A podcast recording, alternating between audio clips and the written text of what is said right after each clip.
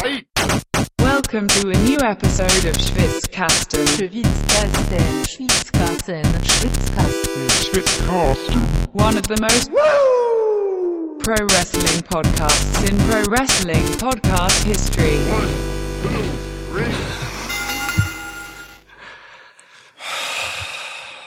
Lukas, Niklas. können wir bitte, weil es noch so präsent Ja. ist, ein bitte über das Firefly Funhouse reden und dann chronologisch durch die Card von Tag 2 gehen? Ich weiß nicht, ob wir noch zum Rest kommen, wenn wir erst mit dem Firefly Funhouse anfangen. Ey, wir können da zwei Stunden drüber reden. Drei. Mindestens. Wirklich. Wirklich. Um, um alle Referenzen, also eigentlich könnten wir eine eigene Folge darüber machen, um alle Referenzen aus diesem Match irgendwie würdigen zu können. Das schaffen wir jetzt Ohne nicht Witz. hier. Das schaffen wir jetzt wirklich nicht an dieser Stelle. Vielleicht machen wir das mal. Vielleicht machen wir das wirklich. Oder? Ja, einfach so ein Bray Wyatt Special und dann wirklich auch äh, so die letzten Firefly Funhouse Episoden noch rein und so und dieses Match halt als Aufhänger. Können wir eigentlich mal machen. Behalten wir mal im Hinterkopf. Aber nein, also im Ernst jetzt. Im Ernst jetzt. Also wir haben WrestleMania Tag 2 heute zu besprechen. Yes. Gestern gab es Tag 1. Äh, hört euch unsere Review von Tag 1 an. Dann seid ihr nämlich chronologisch, wenn ihr das nicht schon längst getan habt. Ja, und jetzt ist halt Tag 2. Äh, es ist Montag. Du bist Lukas, ich bin Niklas. Und ich will wirklich, glaube ich, mit diesem Firefly Funhouse Match anfangen, weil es einfach wirklich so in meinem Kopf ist, dass ich jetzt nicht über, keine Ahnung, äh, Bobby Lashley reden kann. Zuerst, weißt du? Das ist doch hervorragend, weil das verhindert, dass wir allzu lang über Bobby Lashley sprechen. Ich als großer Freund des Highlight-Prinzips und von Suspense und Spannungsbögen sage nein, wir machen das jetzt chronologisch, wie sich das gehört. Ich will mich vorfreuen. Wie, du willst wirklich jetzt nicht über das... Ich will, dass du schon auch so ein bisschen geistig umnachtet bist, wenn wir zu dem Match kommen. Du musst in dem richtigen Mindstate sein. Du bist noch nicht da. Du willst es zu dringend. Du musst verzweifelt sein. Es muss unbedingt aus dir raus wollen. Du musst, es muss, es muss eine Erlösung für dich sein, endlich darüber sprechen zu können. Und dafür müssen wir zwischenzeitlich auch Bobby Lashley thematisiert haben. Okay, dann, dann, dann versuche ich mich zu ordnen, das Firefly Funhouse Match äh, aus meinem Kopf zunächst in mein Herz zu transportieren. Dort Oh. kann es gären und dann kommt es zu gegebener Stunde gleich wieder hoch. ähm, Ah, also, schön. wie gesagt, wir sind bei äh, WrestleMania Tag 2 und äh, wir gehen chronologisch durch, wie wir gerade beschlossen haben. Wir öffnen unsere Flaschen. Und stoßen an. Kleinen Moment, kleinen Moment. Du hast zu früh angestoßen, warte, ich hab noch. Ich bin durstig. Jetzt bitte. Mache ich gerne nochmal. Dadurch, wir können ja auch ruhig asynchron anstoßen, dadurch, dass äh, jeder von uns vor seinem Rechner sitzt, weil wir Social Distancing praktizieren. Ja. Ähm, und äh, ich äh, für meinen Teil ein Glas und eine Flasche aneinander schlage, damit es so klingt, als würde ich mit dir anstoßen. Ich glaube, du machst dasselbe, oder? Natürlich. ja. Gegen mein Glasauge hau ich meine, äh, mein Glas immer. Ja. ja. Wow. Dachte mir, es wäre cool, ein Glasauge zu haben. Operativ mal entfernt. Ja. Okay. Ähm, äh, gehen wir, wir sind gestern bei Tag 1 äh, in unserer Review ein wenig so mit einem, ja, erst in ein Fazit reingegangen oder in eine, ja, in, in Gedanken, die wir zu diesem Tag hatten. Sollen wir das heute auch so machen? Ja, mach doch. Ich fand ihn besser als gestern, muss ich ganz ehrlich sagen. Ähm, äh, Okay. Tag 2 hat mich dann, hat mich dann doch mehr, mehr irgendwie abgeholt. Ähm, das grandiose Firefly Funhouse Match, was für mich einfach John Cena auf Pilzen war, ähm, hat mich, also hat mir das absolute Highlight beschert, das nehme ich vorweg. Äh, Für dieses gesamte Event gesehen, für beide Tage zusammen. Ähm, Krass. ja. Und auch so das andere vom Gesamtgefühl her, ähm, ja, dieser Tag hat mich dann mehr, mehr abgeholt. Doch, bin zufrieden. Habe aber auch natürlich äh, Schwächen. Es ist, ich werde nur nicht so viel Enttäuschung und Wut äußern, wie ich das gestern gemacht habe. Ja, das geht mir tatsächlich ähnlich. Ich bin ähm, weniger aufgewühlt, mh, mehr, aber auch vielleicht weniger begeistert, so insgesamt. Keine Ahnung.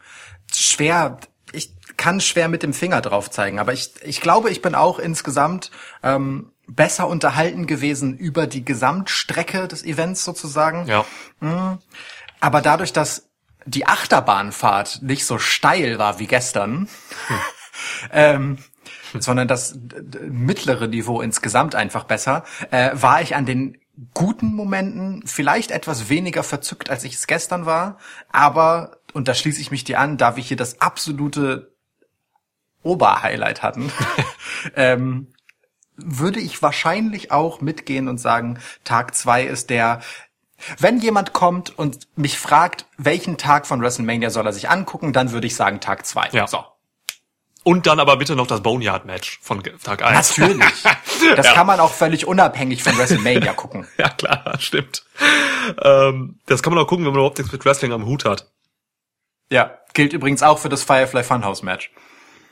Wobei. Nein, ah, überhaupt nicht. Gar da nicht. muss man, da muss man vorher echt viel Hausaufgaben machen.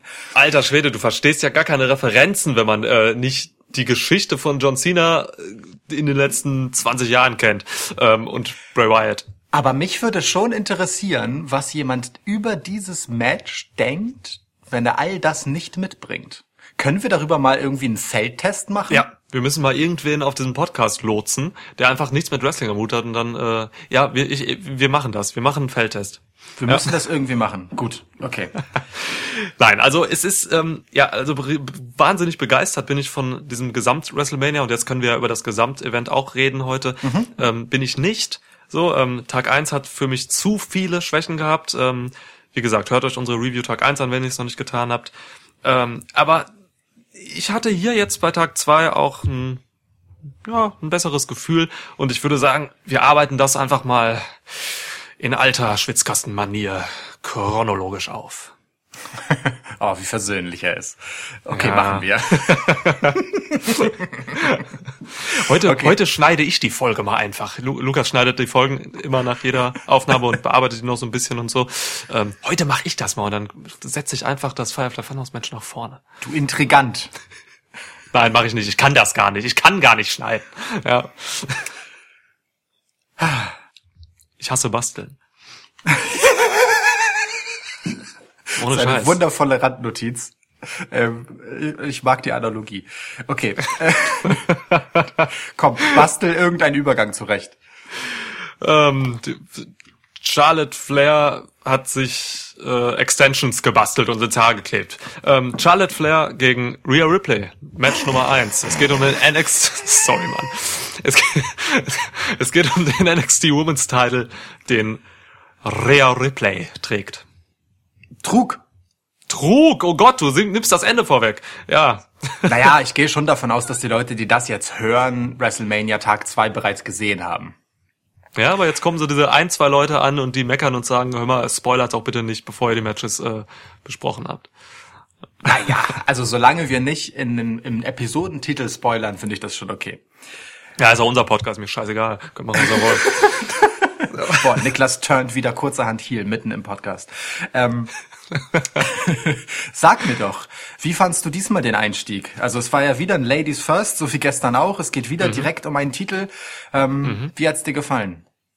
Ähm, definitiv ein besserer Opener äh, als gestern. Ich hatte gestern, äh, habe ich auch gesagt, wahnsinnige Probleme mit dem Tag Team Match als Opener. Jetzt hatten wir hier zwei wirklich, wirklich gute Wrestlerinnen, die sich wahnsinnig was vorgenommen haben, meiner Meinung nach. Tja. Es war ein geiler Opener. Ähm, Byron Saxton hat gesagt, äh, It's a brutal physical matchup. Und das war's halt in jeder Faser äh, dieser beiden gestählten Körper. Wir hatten hier wirklich, wirklich, wirklich ein geiles, äh, ein geiles No-Crowd-Match. Und wie gesagt, also ne, ich spreche das so für, äh, also für diese besondere Situation ohne Publikum, ähm, die einfach für Wrestler grottenschwierig und ungewohnt ist, ähm, war das hier schon echt eine, eine gute Nummer, meiner Meinung nach. Ja. Ey, voll. Also wenn man jetzt einfach mal das Firefly Funhouse Match ausklammern will, ja, weil es vielleicht weniger die Gestalt eines Wrestling-Matches hatte, dann vielleicht. Vielleicht. Ich weiß, das ist eine gewagte These. Und für andere mag das einfach pures Wrestling gewesen sein. Ähm, aber ähm, äh, also ganz ehrlich, für mich war der Einstieg hier mit Rhea Ripley gegen Charlotte Flair einfach direkt wrestlerisch als Wrestling-Match betrachtet, das Match of the Night. Fertig aus. So, Oh, und, okay, äh, krass. Und so, so möchte ich doch bitteschön auch in ein WrestleMania reingeholt werden. So, ich möchte gleich, dass es mit einem Knall anfängt, dass Mhm. mich auch so ein bisschen diese widrigen Umstände vergessen lässt, bestenfalls noch etwas damit macht. So, und ich fand, äh, die beiden haben sich, da bin ich ganz bei dir, einiges vorgenommen. Ähm, und einfach gut ausgeteilt, so ja, also äh, auch attitüdemäßig, nicht nur rein äh, im Ring, so die haben sich echt einiges geliefert. Und äh, wenn das Tag Team Ladder Match gestern ähm, mit geschlossenen Augen sich ein bisschen anhörte wie auf einer Baustelle oder auf einer Autowerkstatt, dann klang das hier wie eine Teufelsaustreibung, weil einfach so viel gekreischt und gestöhnt und geschnauft und gegrunzt wurde und, und, und gewimmert und gejammert. Äh, herrlich so. Also das Match klang halt auch einfach von, wie es verbal delivered wurde von den Damen, einfach richtig hart. So, ganz abgesehen von dem, was sie auch im Ring gezeigt haben, das damit auch mithalten konnte. So, finde ich einen richtig guten Einstieg. Wie du einfach meine Idee von gestern mit der Autowerkstatt äh, beziehungsweise der Baustelle geklaut hast und für heute übernommen hast. Naja, ich habe sie honoriert, indem ich sie nochmal aufgreife, weil es ein glorreicher Moment von dir war. Bitte dich. Aber ja, äh, wirklich, ne? Ich habe jetzt, ich habe es auch bei diesem Tag wieder gemacht, dass ich hin und wieder die Augen geschlossen habe bei den Matches ohne Crowd. Und es war wirklich, wie du gesagt hast, Grunzen, Prügeln, da, da kam wirklich Gewalt drüber. Dieses Match hier war Gewalt, bösartig. Die Leute Ja, waren aggressiv, die beiden. Es gab, es gab harte Strikes, es war stiff, es gab äh, ein Gesicht auf die Matte geknallt. Ähm, alter Schwede, also wir haben hier viel gesehen.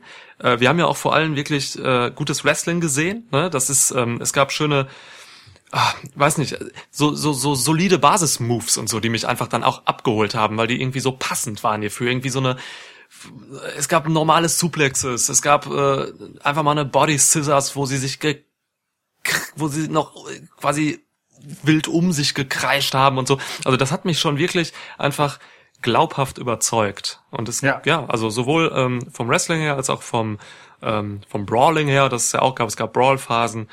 Ähm, beide haben den Charakter total gut rübergebracht. Es war super für Rhea Ripley, die mich hier Ja. massiv überzeugt hat. Wir hatten in der Preview noch ähm, gezweifelt, ob Rhea Ripley auch ohne diesen, diesen, diesen, diesen Mörder-Face-Heat, den sie von der Crowd seit Monaten bekommt, ähm, ob sie das auch ohne diesen, diese Unterstützung schafft, auf großer Ja. Bühne gegen eine exzellente Wrestlerin wie Charlotte zu wresteln und die beiden haben eine gute Chemie, sage ich dir. Ja, voll. Die Antwort ist ganz einfach ja. Ne? Also Ja. Äh, bei, beide haben sich hier echt äh, großartig präsentiert. Ähm, Rhea hat alle Hoffnungen, die in sie gesteckt wurden, äh, eingelöst. Äh, ja, und ist im Endeffekt mit dem Match sozusagen geadelt und bedient genug, dass sie letztendlich ihren Gürtel abgeben darf. Findest du? Das sehe ich tatsächlich, ich sehe, das sehe ich tatsächlich anders, weil Das war schon ähm, ein ironisches Lachen. ach so, es war ironisch. Okay. Ja, schon, schon. Okay, okay. Aber weil das bitte, hat, führe aus. äh, das hat mich dann tatsächlich ein bisschen, bisschen genervt. Also Charlotte hat hier gewonnen. Ne? Ähm, ich habe in der Preview gesagt, dass Charlotte Flair mittlerweile groß genug ist, um hier verlieren zu können. So, weil sie eben dieses Standing hat, einfach jetzt auch äh, Leute overzubringen, die die Zukunft sind. Und So wie AJ Styles gegen den Undertaker gestern. ja, weil der Undertaker die Zukunft des Wrestlings ist. Ja. Nein, und äh, das ist hier nicht passiert. Ähm, man hat hier andere Pläne. Das geht ein bisschen in die Richtung, was du gesagt hast, glaube ich. Äh, Nämlich, dass man hier mit Charlotte und NXT was vorhat. Da können wir gleich später nochmal drüber reden. Lass erst nochmal ein bisschen das Match bequatschen. Ja. Ähm, ich bin wirklich, also ich habe gerade nochmal überlegt, du hast eben gesagt Match of the Night für dich. Ähm, ich habe mir gerade die Card angeguckt. Ähm, ich stimme dir zu. Das ist äh, relativ konkurrenzlos, muss ich dir ganz ehrlich sagen. Ja, Also was, wenn so. wir von einem Wrestling-Match reden, bitte, was soll da gewesen sein? Weißt du? Äh, viereinhalb Minuten Drew McIntyre gegen Brock Lesnar? Nein. so, Ah, wie du mit Cliffhangern um dich schmeißt. ja. Nee, aber wirklich. Also das, ähm, das, das war gut. Das war richtig gut. Ja. Ja, ich, ich finde, also, weißt du, ich stelle mir ja auch immer diese Frage, ähm, wenn ich gerade so Eröffnungsmatches betrachte, hm, holt mich das in die Show rein, so. Und nicht nur mich, Lukas, so, der diesen ganzen Scheiß sowieso ständig verfolgt, sondern auch so, blöd gesagt, Laufkundschaft, ja, so Eventpublikum, das sich halt einfach mal so ein WrestleMania reinzieht, wie man sich auch vielleicht einfach mal so ein Super Bowl oder irgendein Champions League Spiel reinzieht, so. Ja, ja. Einfach weil es ein großes Ding ist so. Und da finde ich dieses Match schon auch einfach ein gutes Aushängeschild, so, weil mh, es sofort greifbar war. Also schon mit der Entrance habe ich verstanden, dass die beiden offensichtlich irgendwie krass sind und kein gutes Haar aneinander lassen werden. So, also wie Charlotte halt im Ring steht und einfach bewusst den Rücken zur Entrance Ramp gekehrt lässt, während Rhea Ja. Ripley reinkommt, ja, so und Oh, wirklich ganz demonstrativ in die Luft guckt und überhaupt nicht davon beeindruckt ist, ja, ähm, total gut, wunderschönes Detail ähm, und dann legt das Match halt auch gleich krass los wie ein Feuerwerk. Es gibt einen super frühen Riptide, aus dem Charlotte auskickt und ab da ist halt irgendwie klar, okay, also hier, hier wird es richtig zur Sache gehen. Hier So. passiert was, ja, ja. Definitiv Es- so. Und dann kriegt es halt die Zeit auch, ja, äh, dass sich da auch einiges noch entfalten kann zwischen diesen beiden Damen, die halt von vorne bis hinten einfach eine super Chemie miteinander hatten, überhaupt keine Rücksicht auf das Wohlbefinden genommen haben äh, und halt einfach, wie gesagt, ein großartiges Match erzählt haben. Also auch so sowohl dramaturgisch als auch charakterlich als auch wrestlerisch. Ich habe hieran äh, wenig auszusetzen, außer dem Finish. So. Ähm, und das Finish, das finde ich okay, wenn dahinter etwas steckt, das so ein bisschen eine Melange aus dem ist, was wir beide in der Preview gesagt haben. Ähm, und zwar, also ich meinte ja, naja gut, dann nimmt man halt Charlotte Star Power, um NXT ein bisschen aufzuwerten. Und ich habe im Prinzip die Idee gehabt, dann schickt man Charlotte vielleicht ein bisschen durch NXT. Ähm, ich fand aber viel interessanter, äh, was du gesagt hast, worauf du dann hingewiesen hast, im Kontext hiermit halt mit dem äh, ähm, äh, Ergebnis dieses Matches, nämlich, dass man äh, schon dabei ist, ja NXT und Raw, weil sie halt auf dem gleichen Sender laufen, ähm, miteinander zu verschmelzen und häufiger mal äh, so ein bisschen Rochade zu spielen und vor allem NXT-Stars bei Raw mit auftauchen zu lassen. Das gab es Ja. halt auch später am WrestleMania-Abend noch an anderer Stelle. Und äh, das ist wiederum eine ziemlich gute Idee, um NXT, das ja äh, in direkter Konkurrenz zu einer gewissen Show namens AEW Dynamite läuft, äh, vielleicht noch äh, für den einen oder anderen Empfänger von USA ein bisschen spannender zu machen. Und ganz zu schweigen davon, dass es halt einfach die Raw-Shows massiv aufwertet, weil bei NXT verflucht gute Leute rumlaufen. Ja, klar, es ist super Symbiose und äh, für Raw auf jeden Fall gut. Ich frage mich, ja, und für Smack, äh, für NXT eventuell auch, wenn Eventuell. man es denn richtig anstellt. Also man hat jetzt Ja. mit Charlotte eine NXT Championess, die halt, die halt mit Star Power zu äh, NXT kommt, ähm, wo eigentlich eine hervorragende Women's Division, die beste Women's Division der Welt äh, liegt. Deswegen, ich will echt mal gespannt sein, äh, wie man das jetzt angeht, ob man Charlotte wirklich ähm, gegen alle diese guten Damen da stellen äh, wird. Also da müssen wir schauen, was da passiert. Für Rhea ist es tatsächlich ein bisschen schade einfach. Also das, ne, ich meine, sie hat den Titel noch nicht lange, äh, vier Monate glaube ich jetzt. Das ist, das ist schon irgendwie heftig. Also, aber du hast es eben gesagt, sie hat durch dieses Match halt wahnsinnig an Meta-Standing gewonnen, so dass man das K-Fape-Standing vielleicht auch in Kauf nehmen kann, so, weil dieses Match halt eben klasse Ja. war und es war ein Mania-Match, so, ne, also. Ich meine, wer weiß, ob du äh, Rhea Ripley nicht sogar zurück zu NXT UK schicken willst, weil du dort ihre Star Power letztendlich auch brauchst. Keine Ahnung, ne? Also Boah. wissen wir nicht. Boah, ne, so, da ist NXT UK tatsächlich zu unwichtig für. Ich glaube, man hat jetzt Rhea Ripley so krass aufgebaut, die, nee, das kann ich mir nicht vorstellen. Für UK wäre es natürlich super, ne, wenn da jetzt ein gemachter Star genau. zurückkommt, so. Ja. Eben. Also, aber keine Ahnung. Also wirklich, diese Situation ist äh, hochspannend. So, äh, ich meine, etwas, das hier auch am Horizont sein könnte, wenn Shayna Baszler, die halt ihre NXT-Bauchbinde nie abgelegt hat und nie offiziell zu Raw konvertiert ist, ähm, jetzt auch weiterhin bei NXT bleibt, dann äh, könnten wir halt auch Charlotte gegen Shayna Baszler kriegen. Auch keine ganz schlechte Angelegenheit, ne? So. Ey, Kombinationsmöglichkeiten gibt's da wie Sand am Meer, das ist alles geil, was man da machen könnte. Ja. Bianca Belair, Io Shirai, Candice LeRae, die stehen alle da und winken schon mal. Ach, herrlich. Himmels Willen. Ähm, aber auch krass, äh, wo du gerade von Basler noch geredet hast. Ähm, ich will jetzt nicht nochmal eine Tirade ablassen, wie ich es gestern gemacht habe, über die Schande von Orlando. ähm, aber, aber, aber zieh dir mal den Kontrast rein zwischen Becky gegen Shayna gestern und Charlotte Flair gegen Rhea Ripley einen Tag später. Ja. So, und weißt du, auch von der Zeit, die hatten mehr als doppelt so viel Zeit wie das Raw Women's Titles Match. Ja. Das ist irre, was da ein qualitativer Unterschied ist, ein, ein Storytelling-Unterschied. Alter Schwede. Also das tut mir richtig weh für Shayna, äh, dass, ja, dass sie jetzt hier sehen musste, wie dieses Match stattfand. Ja. Ja, aber ich meine, andererseits ist es nur fair, ne? Charlotte liefert seit Monaten unfassbar ab, Becky halt eher nicht. So. Und dann äh, ist es dann halt im Endeffekt so. Ja, Mann. Ach ja. Ah, schön. Ich will noch gerade erwähnen, vielleicht äh, zum Abschluss, ähm, ich fand's mega gut, wie äh, Rhea Ripley ihr Knie gesellt hat. Ja. Bei jeder fucking Offensive, bei jeder Defensive. Rhea Ripley hat das gemacht wie, wie, ein Alt, wie eine Altmeisterin, wie das irgendwie, keine Ahnung, ein Adam Cole macht oder so, weißt du, der jetzt nicht unbedingt alt ist, aber das einfach meisterhaft kann. Und äh, hat da wirklich einfach super was für die Match-Story beigetragen, weil das war schon äh, ein Fokus, dass Charlotte eben das Knie äh, attackiert hat von Rhea. Ja. Äh, und ich liebe es ja, ne? So, wenn es auf die Limps geht. Ich, ich, ich mag das. Das ist einfach so ein geiles Motiv, mit dem man so viel arbeiten kann. Gerade wenn der Heel auf das, auf ein Körperteil geht. Ich liebe das. Und das war einfach grandios umgesetzt. Ja, Und da schließt sich halt der Kreis zu dem, was du äh, bei Shayna Baszler gestern vermisst hast, ne? ja Mann, Shayna Baszler. Ich habe gestern über Catch as Can, äh, Catch as Catch Can Wrestling geredet. Ähm, ne, oh, Baszler hätte das so gut gemacht. Ah, verdammt. Ja, Ja, ja. na gut. Nun gut. Machen wir weiter. Machen wir weiter. Kommen wir zu etwas, das an Beliebigkeit kaum zu übertreffen ist. Der neuen Haarfarbe von Lana. Darüber möchte ich eigentlich gar nicht so dringend reden. Alistair Black gegen Bobby Lashley. Darüber möchte ich auch gar nicht so dringend reden, um ehrlich zu sein. Kein Aufbau, maximale Randomness. Also irre. Es bemerkenswert ist, dass Bobby Lashley eine Hose getragen hat. Eine lange Hose. Ja. Das Irre. hat er noch nie bei. WWE.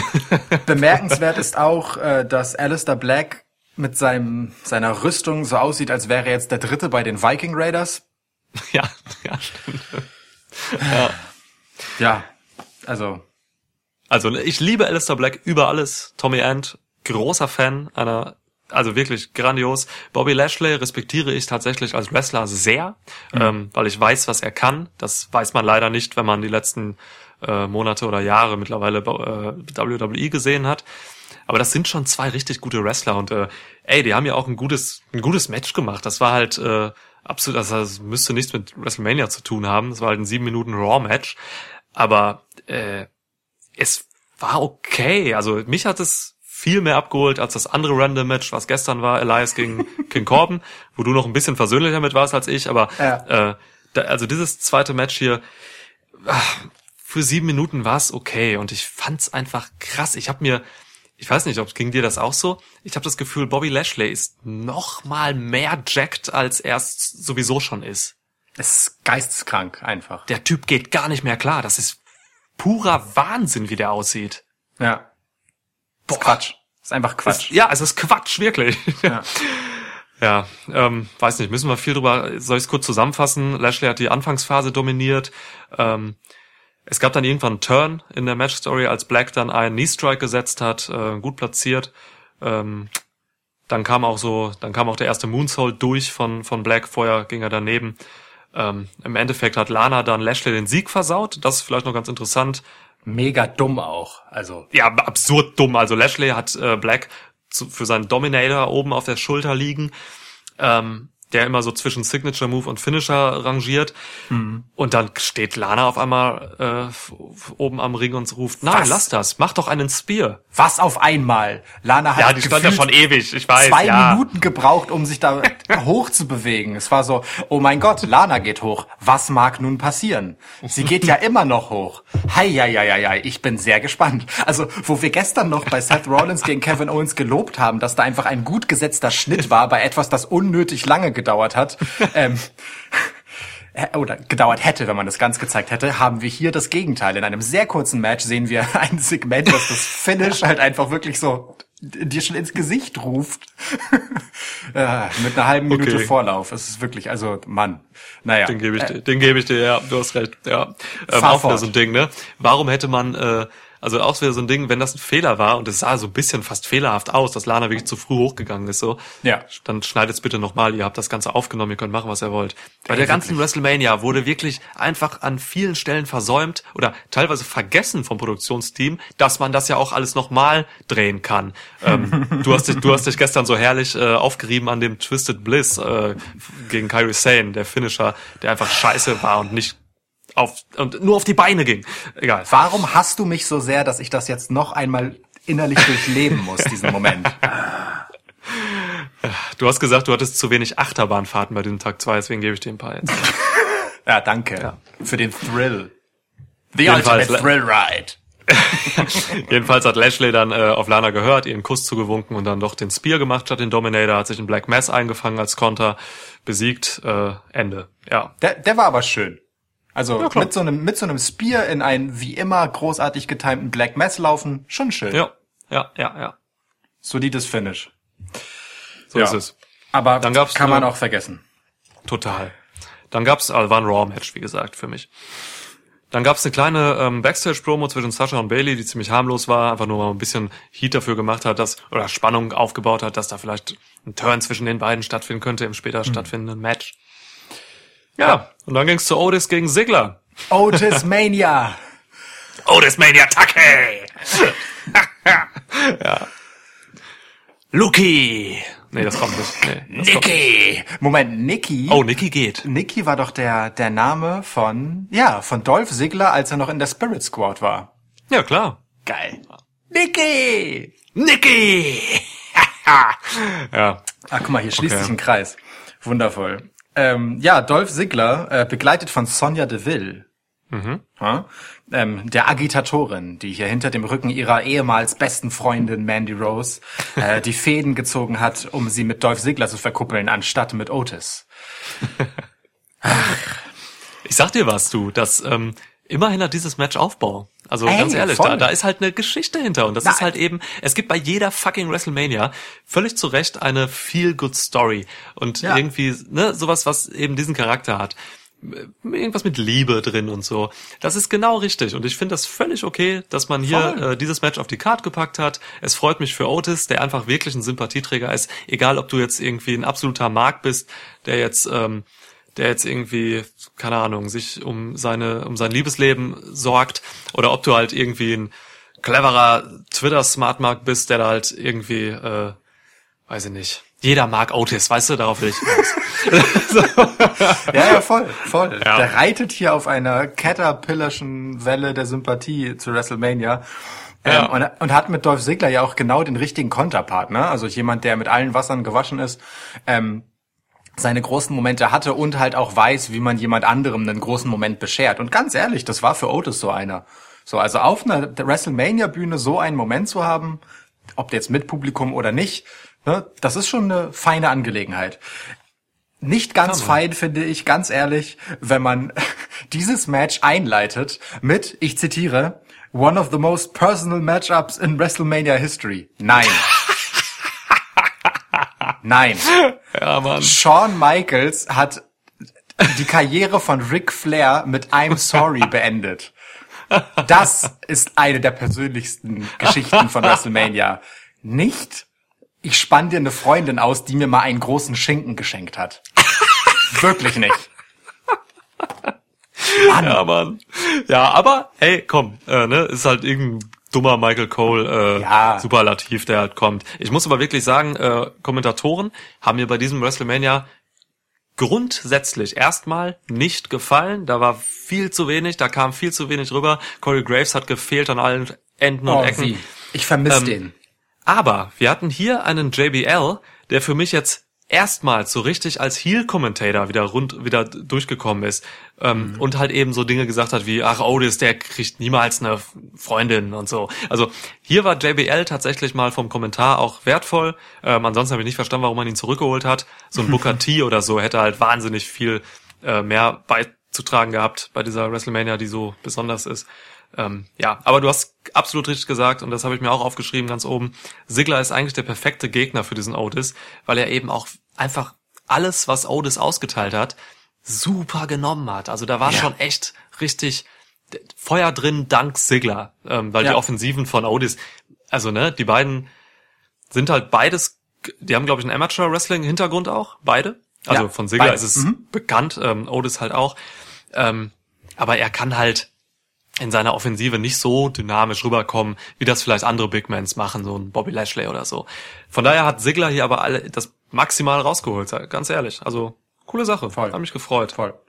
Das Match Ja. war auch keine Minute zu lang, so. Nee. Fand es also total solide, ne? Es hatte zu Beginn eine Dolph-Phase, dann hatte es eine Otis-Phase, dann Ja. kam äh, im Prinzip auch schon der Low Blow von Dolph Ziggler nach Ablenkung ähm, durch Sonja Deville. Dann Mhm. kam Mandy auch schon rein und hat Dolph Ziggler den Low Blow verpasst und dann hat. Otis das Ding halt geholt. Fertig. So, also oh, und Entschuldigung, Moment. Hm. Und wir hatten dann noch etwas Zeit für ein Küsschen. Das war kein Schön. Küsschen, das war, ein- das war ein richtiger, also ein richtiger Kuss, Mann. Mit Einatmen zwischendurch. Genau, ohne Zunge, aber mit Einatmen. Das Ja. ist ja, eine der Graustufen des Küssens. Ja. Also, ne? Otis hat ja auch geschnauft, so, weil er hat ein Wrestling-Match hinter sich. So. Deswegen, da war schon wahrscheinlich der ein oder andere Einatmer hinter. Und es war, und jetzt aber mal wirklich, also ich habe mich in der Situation, wo das, wo das, wo ich das gesehen habe, da habe ich wirklich so, egal, also ich hatte wirklich so ein, so eine Wonnegefühl, weil ich mir wirklich dachte, das ist jetzt irgendwie einfach schön. So. Ja. Aber ist es auch. Also ganz abgesehen Ja. davon, dass es halt so ein schön verpackter äh, Wohlfühlmoment ist. Ne? Es ist ja wirklich so ähm, der unwahrscheinliche Prinz. So, nee, eben nicht. Eben nicht der Prinz. Der Glöckner von Notre Dame. sondern halt der Bauernlümmel so, ne? Genau, oder der Bettler oder was auch immer bekommt am Ende halt die edle Dame so. Ja. Äh, wahre Liebe siegt, ja, gegen die Intrige. Aber Ja. auch auf der Wrestling-Nerd-Ebene ist das total schön, weil ich meine, ähm, einerseits haben wir einen Deckel auf der Geschichte äh, Dolph gegen Otis. Ähm, wir haben einen Push für Otis und wir haben gleichzeitig den Beginn einer Fehde zwischen Sonja Deville und äh, Mandy Rose, die das einfach gut gebrauchen können. So, also insofern ist das auch von von der Perspektive, was da jetzt bei rumkommt, einfach ein total gutes erzähltes Zwischenfazit. So, total schön. Genau. Und ich glaube wirklich, dass Mandy Rose auch jetzt äh, fähig ist, ein gutes Face zu verkörpern. Ja, Also das hat sie jetzt über Wochen halt, äh, also ne, mit diesem kleinen Knacks da drin, das war ja, also im Aufbau war sie ja dann auch wieder so ein, so ein bisschen heelisch, einfach nur weil sie mit Segler zusammenkam. Aber im Grunde war sie jetzt nie so richtig absoluter Arschloch in dieser, in diesen Wochen. Ähm, und jetzt ist sie halt wirklich gerade einfach, wie zu Beginn auch dieser ganzen Sache mit Otis, total, ja, sympathisch fast schon. Ja. So. Schließen wir es doch ab mit einem Zitat von äh, Michael Cole. Ich weiß gar nicht, ob es Cole war. Ähm, aber irgendjemand sagte, Otis gets the win and Otis gets the girl. Schön. schöner Teenage-Film-Moment. Ja, absolut. So, das nächste Match war nicht so richtig Teenie-Film. Aber es war ein Moment. Film. Es war ein Film. Es war das, ein Film. Äh, was als nächstes passiert ist, ist eine äh, mh, rund halbstündige, sogar bisschen mehr Dokumentation über das Performance Center. Tag der offenen Tür im Performance Center. Ja. Wie hat dir die Begehung so gefallen? Also mich persönlich, um das vielleicht vorwegzunehmen, hat hier der Kommentar schon ein bisschen gestört. Ich finde schon, man hätte uns etwas mehr darüber erzählen können, was wir da gerade sehen, damit wir auch einen Eindruck vom Performance Center bekommen. Ey, komm schon. Die, ähm, Byron Saxon zum Beispiel hat sehr viel dafür, dazu beigetragen. Irgendwie, irgendwann hat mal Action ähm, einen Sandsack auf, so einen kleinen Sandsack auf Randy Orton geworfen. Und Byron Saxon sitzt da und sagt, ja, das war ein Sandsack. Mit diesem Sandsack werden die ähm, Mikrofone oder die, Leu die, die Leuchten äh, stabilisiert. Es ist so, So, wunderschön. es ist so wunderschön, wirklich. Mein Lieblingsmoment war tatsächlich, ähm, als sie in dieses, in dieses Office kommen mit diesem ultralangen Konferenztisch. Ja. Und der dann natürlich ein massive Steel Desk ist. Ich bin so, was? Wie unangenehm ist das denn bitte, wenn du in so ein, so ein Meeting kommst und deine Arme so ablegst auf dem Tisch und das so kalt, einfach weil das ein fucking Stahltisch ist. Und na, ich, weißt du, und ich lache noch so darüber. Und kaum wird da jemand auf den Tisch geworfen, macht das so ein metallisches Geräusch und es ist einfach wirklich ein Metalltisch. Und darüber hing einfach dieses Gitter und so, so Neonröhren. Das ist der ungemütlichste Konferenzraum aller Zeiten gewesen. Naja, gut, vielleicht hat man das extra da aufgehängt, weil Edge bisschen Klettern geübt hat. Man weiß es nicht genau. Oh Mann, ey, wir haben hier 36 Minuten ähm, Last Man Standing Match zwischen Edge und Randy Orton gesehen. Eine der best aufgebautesten WrestleMania Stories äh, Ja. 2020. Äh, da war wahnsinnig viel Emotion drin. Ähm, ich habe mich auf Twitter schon ein bisschen umgehört. So äh, viele Leute sagen natürlich, ähm, oh, das war so lang, ich habe mich da durchgequält und sonst was. Ich sehe es tatsächlich anders. Ähm, ich habe hier, ja, es war lang. Ich habe auch hin und wieder mal so auf diesem, im Network kann man ja immer so 10 Sekunden vorspulen machen. Das habe ich öfter mal gemacht, muss ich sagen. Das heißt, ich habe wahrscheinlich 30 Minuten gesehen und nicht 36. Halt bei den Counts, die dauern ja auch einfach lang, weißt du? Wenn das Match Ähm, Absolut, schon in der ja. ersten Minute mit einem Ten-Count beginnt, dann, Ja. also wirklich, dann, dann, dann möchte ich, dass man mir nachsieht, wenn ich diese ein klein bisschen überspringe, weil davon wird es noch sehr, sehr viele geben. Genau, absolut. Ja, absolut. Habe ich auch so gemacht. Ähm, jedenfalls, worauf ich hinaus will, ist, dass ähm, diese Länge in diesem Match und dieses war wirklich eine für den Zuschauer wirklich ähm, fordernde Länge, weil es ist ja auch stellenweise ist halt immer was passiert, aber das meiste, 90 Prozent war halt wirklich einfach Striking, Brawling, Backstage so ne. Ähm, für mich war das aber im Endeffekt genau richtig, weil das Ende diese Länge aufgelöst hat und zwar in einer in einem Exekutionssegment. Ja. Ähm, und da geht für mich diese lange Tortur, durch die sowohl die Performer als auch die Zuschauer gehen mussten, auf. Denn dieser Brawl, dieses Match war halt, keine Ahnung, man kann sagen, es war irgendwie wie so eine hässliche Raupe, die sich dann am Ende echt in so einen Schmetterling verwandelt hat und in diesem so ein episch emotionalen Finale dann irgendwie in den Sonnenuntergang geflogen ist. Also ich, ich, ich habe diese Länge dann wirklich ähm, auch wahrgenommen, natürlich währenddessen, aber äh, am Ende war das richtig. Ich war am Ende froh, dass es diese Länge hatte, denn das war wie so eine, wie so ein Martyrium, durch das beide halt wirklich durchgegangen sind. Also für mich war es, war es ein gutes Last Man Standing Match, wenn es auch ein anderes war, als man das so kennt, weil es eben diese irren Längen hatte. Wie hast du das wahrgenommen? Last Man Standing Matches sind nie unterhaltsam. Die sind immer anstrengend, weil sie halt so viele Längen haben. Ganz ehrlich, Ja. also es gibt Ja. es gibt da schon Momente, die sind krass, die vielleicht hängen bleiben, ja, also Ja. ähm, keine Ahnung. Äh, Rey Mysterio hatte äh, einen sehr harten solchen Moment. Ähm, rewatch that. Ich will gar nicht mehr dazu sagen. Jedenfalls, ähm, das, das muss man schon ein bisschen erwarten, ne? Allein durch diese, diese Ten-Count-Stipulation, die es halt gibt, so, dass immer wieder dieser, dieser Zählvorgang angesetzt wird und halt sehr langsam bis zehn hochgezählt wird, das zieht sich.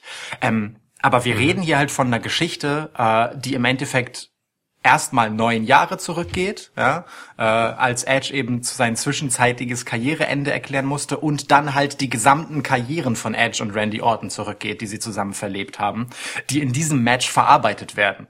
So und ähm, ich finde es tatsächlich einfach, also ich habe es als erzählerischen Kniff empfunden, dass man dieses Match ertragen muss, dass es sich halt wirklich so so ja, so anfühlt, wie es sich halt anfühlt, ja, so, so, so sehr nach, nach aufgestaut und, und quälend und abarbeitend und abmühen. Da sind wir uns ja Ähm, dann komplett einig. Ja. Genau, dass man am Ende wirklich so etwas wie Erlösung empfinden kann.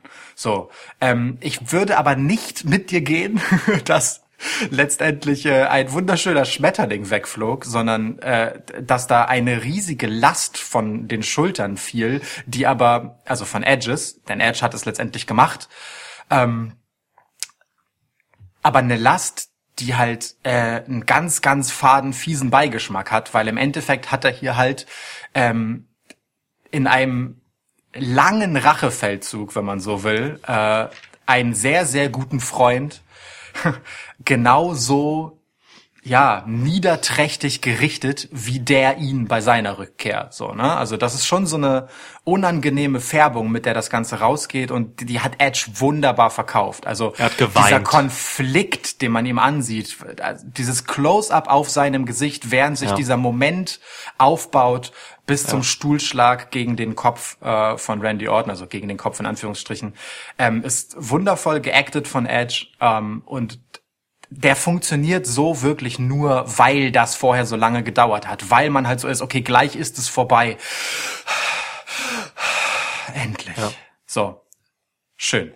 Dann haben wir beide ähm, komplett gleich diese Länge eben als wirklich ähm, notwendig gesehen für das, was dann am Ende kam. Und äh, man merkt Ja. halt echt mittlerweile, dass Edge äh, einfach auch als Schauspieler sich nochmal gemacht hat. Er ist halt mittlerweile auch Schauspieler einfach. so, Ja. das ist war das war wirklich eine ist fand also wirklich eine, eine Meisterleistung äh, für so ein WWE-Produkt, ähm, was man da jetzt am Ende in diesem Match gesehen hat. Die Kommentatoren haben ihre Schnauze gehalten, was genau richtig war für die letzten Minuten. Mhm. Ähm, das war so, also man hat, man war so nah dabei einfach, was da auf diesem, ich glaube, es war auf dem Truck, auf dem LKW-Hänger Ja. passiert Ja. ist.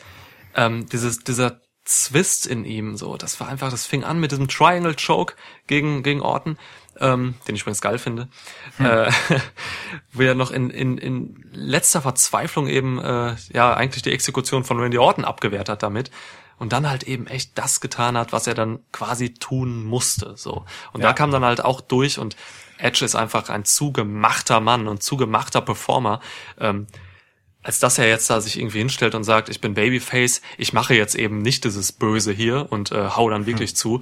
Edge hat seine verdammte Karriere als oder seine erfolgreichsten Momente als absolute fieser, sadistischer, manchmal feiger Heel verbracht. So, das Ja. heißt, es wäre vollkommen irrsinnig, Edge jetzt hier irgendwie ähm, keine Ahnung, vergebend oder so rauskommen zu lassen. Von daher absolut richtig, wie das gelaufen ist.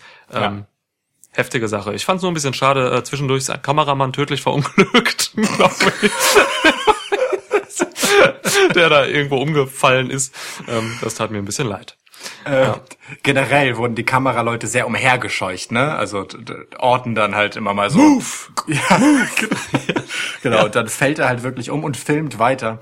Ähm, aber äh, ich fand das Match auch filmisch total schön. Also wirklich jetzt, weil ähm, äh, während ich gestern noch gesagt habe, dass ich cool finde, dass man mit vielen Perspektiven und vielen Schnitten sehr dynamisch gearbeitet hat, ähm, war man hier sehr dokumentarisch unterwegs und hat weitgehend aus mit einer Kamera, die wackelig war, die aus der Hand gefilmt ist, die viel zoomt, die viel dynamisch mitschwingt, äh, gefilmt und nur gelegentlich mal auf eine zweite Kamera geschnitten, die noch mit dabei war.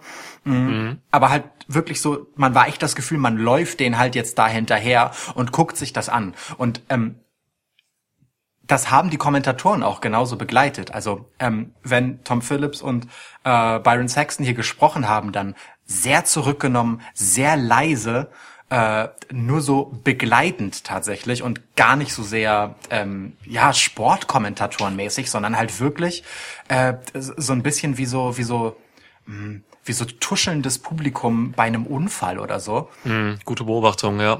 Genau, während man sich halt Randy Orton und äh, Edge halt, naja, beharken hört, ja. Also die haben ja auch mitunter Worte ausgetauscht. Nicht so viel, wie ich erwartet hatte, aber das fand ich auch ganz gut, weil relativ schnell ja alles gesagt war. Ne? Randy Orton war sehr schnell bei, Mann, ich mach das eigentlich nur für dich, ich lieb dich und so.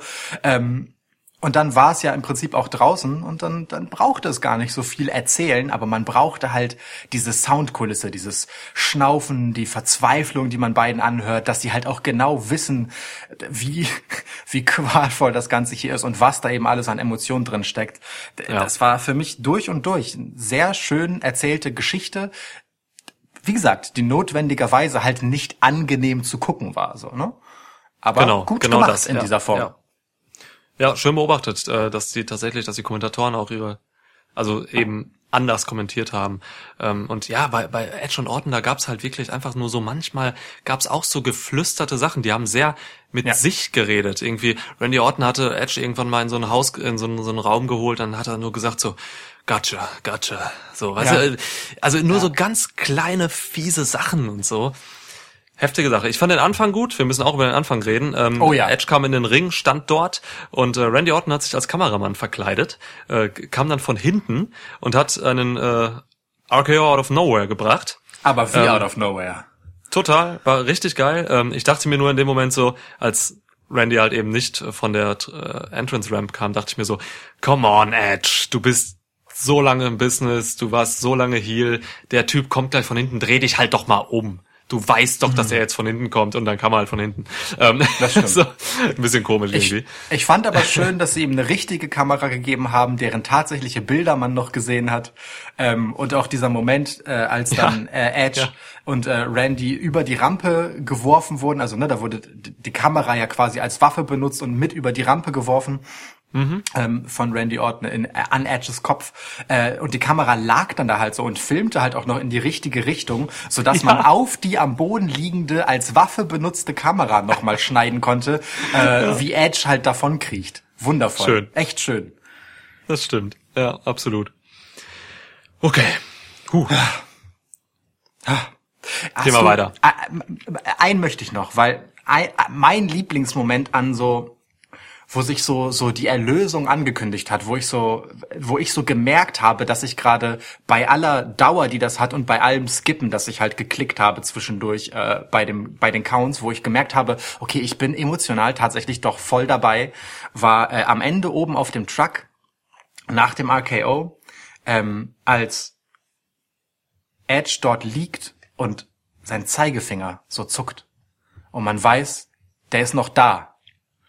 So, und der macht gleich was. Und dann steht er ja auf, während Randy zu diesem Punt-Kick anläuft, den ich wundervoll aufgebaut fand, dass man den wieder rausholt, dass Ja. der kommen könnte, halt der ultimative Todesmove, den, den, Ein Super Finisher, ja. ja, genau, den äh, Randy zu schlimmsten Sadistic-Heal-Zeiten halt äh, benutzt hat.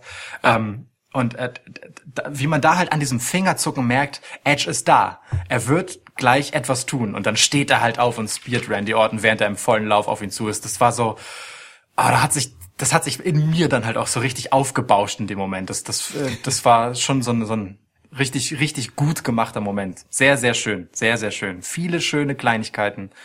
Schön. Also Fazit, notwendige Länge, notwendige Tortur, um dann eben das äh, furiose Finale zu haben. Schön.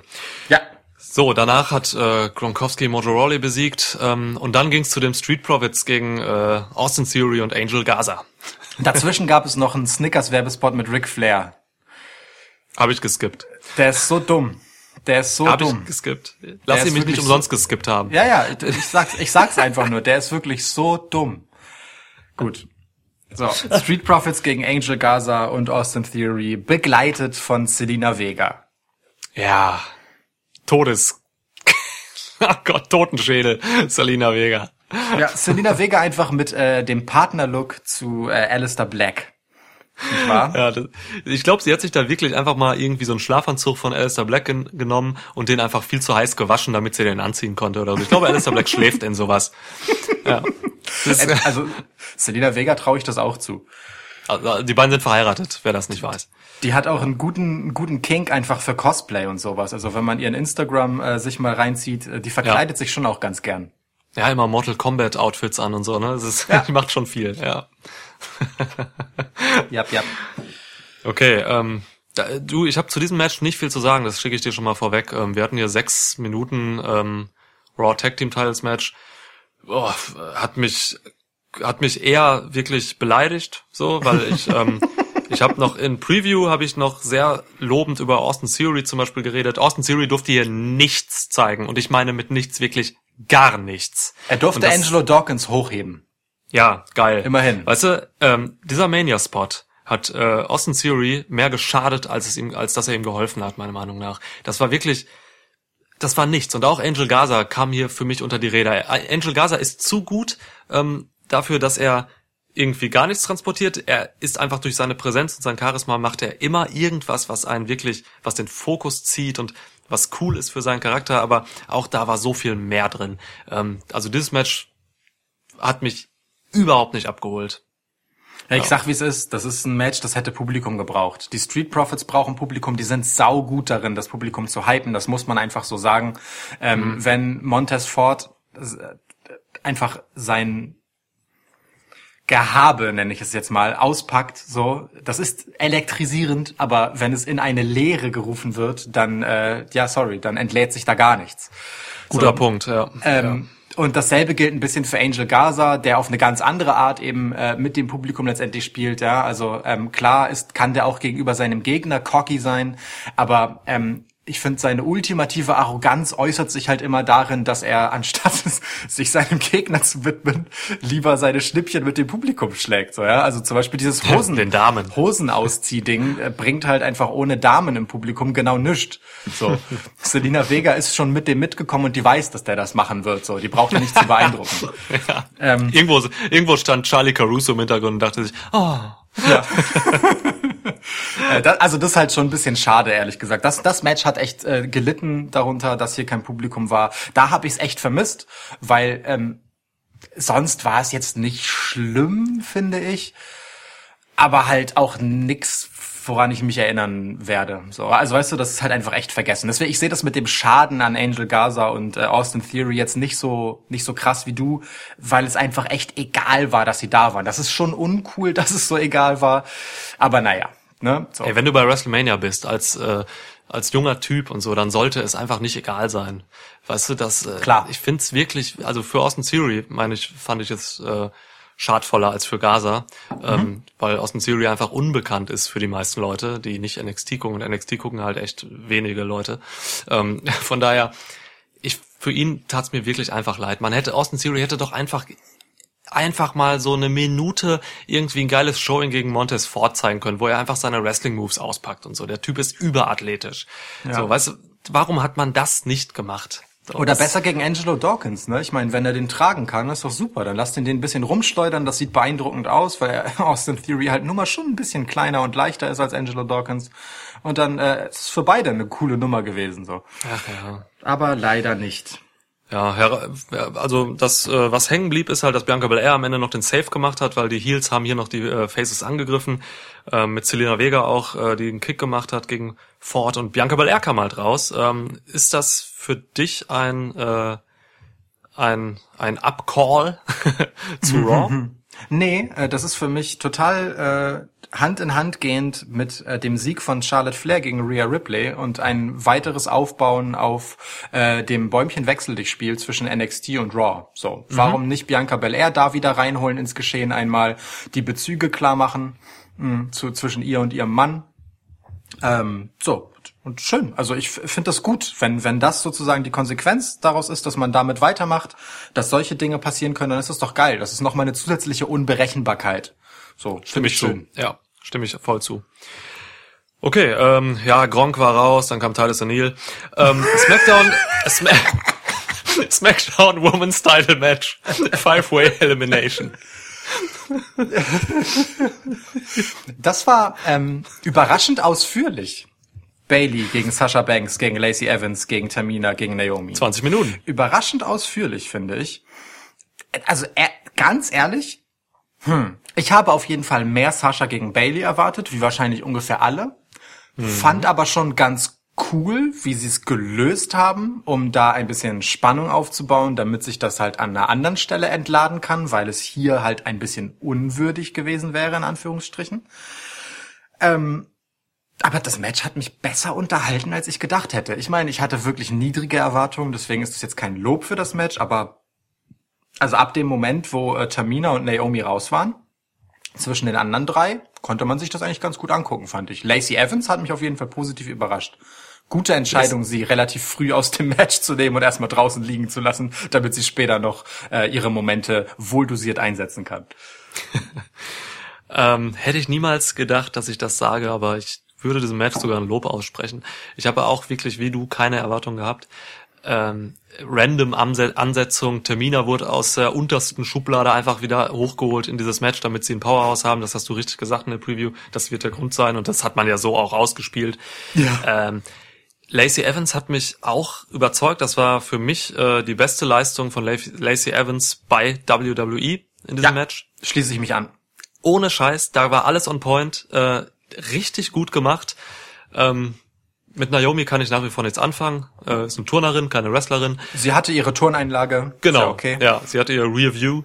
Ähm, Aber ja, Mann, das ist, also dieses Match hat wirklich, äh, hat sich nicht wie 20 Minuten angefühlt, sondern tatsächlich äh, knackig wie weniger. Und das ist ein gutes Zeichen. Ja. Ähm, ich war unterhalten. Es gab hier, es gab hier Geschichten, es gab hier ordentliche ähm, Phasenverschiebungen, es gab hier schöne Momente. Wir hatten hier ein, ey Mann, wir hatten hier einen Team Bad Moment, ne? Wo Voll. ähm, Tamina, Naomi, nee, wer ist das? Tamina, Naomi und Sascha, ne? Ja, genau. Ähm, in der Mitte stehen und äh, ja, einen kurzen Team Bad Moment haben. Äh, Unity! Unity! Genau. oh Gott, das stimmt, das haben sie gerufen. Oh. Ja. Ähm, es wurde schön gearbeitet hier. Also wirklich, das ähm, ja, hat mich positiv überrascht. Das ist so ein Total. Match, da sage ich dir, WrestleMania Aufbau, das ich habe nichts erwartet und wurde deswegen positiv überrascht. Schön. Ja, und das ist auch, also fand ich auch schon okay. So, und äh, vor allem Bailey und Sascha haben da halt gut was in die Wege geleitet, muss man sagen. Und ich mag halt äh, dieses ähm, doch wieder reinbringen von Lacey Evans. Also ich habe noch in den letzten Folgen meine Probleme damit gehabt, weil ich sie für nicht bereit halte und weil sie mich deswegen genervt hat. Ganz abgesehen davon, dass mich ihr Gimmick pauschal erst einmal nervt Ja. ich das Salutieren auch gehasst habe. Ähm, als weißt du, wie sie sich den Arm hochquält. Äh, Das ist so ein amerikanischer Moment, wie sie wirklich ihren beschädigten Arm, der so viel ertragen musste, mit letzter Kraft heben kann, weil sie mm, salutieren muss. Oh, es ist so, weißt du, Mann, ist das schön, dass sie diese Kraft aufwendet für diesen Salut. Oh, du liebst Patriotengimmicks. Es ist wirklich, äh, ich, vor meinem geistigen Auge funkeln die Sterne auf blauem Grund. Rote und weiße Streifen tanzen im Wind. Ein Haufen äh, Jets fliegt über das Stadion. Toll. Und Aretha Franklin singt nochmal einfach die Hymne nochmal. Ja. Also, toller Moment. Ähm, Im exakt darauffolgenden Moment kann Lacey Evans genau diesen Arm völlig problemlos zum Cover benutzen, um das Bein anzuwinkeln, aber egal. Gut, ähm, jedenfalls. Äh, ich bin tatsächlich auch so nach vorne blickend äh, recht gespannt darauf, was hieraus wird. So Und das ist eigentlich äh, für ein, für, ein Match als Finish immer eine ganz gute Angelegenheit, ähm, wenn Ja. es einerseits ein guten Abschluss hatte und andererseits halt vorausblicken lässt. Und hier äh, ist es nicht nur die Dynamik Bailey Sasha, die schöne Kehrtwenden im Match gemacht hat von wer betrügt wen. Ne? JBL hat das ja auch ständig aufgegriffen, was Corey Ja. Graves halt sonst macht. Ja. ähm, äh, da da das immer geradezu zu fordern und selbst gesagt in einem großartigen JBL-Moment, I'll turn on you in a heartbeat, Michael. Ich musste so lachen. Ja, ja. Wundervoll. Niemand Ja. kann das mit so einer Ernsthaftigkeit so trocken rüberbringen wie JBL und es stimmt ja auch noch, weil genau das halt Zeit seiner Karriere jederzeit Genau. gemacht hat. Ja. Ähm,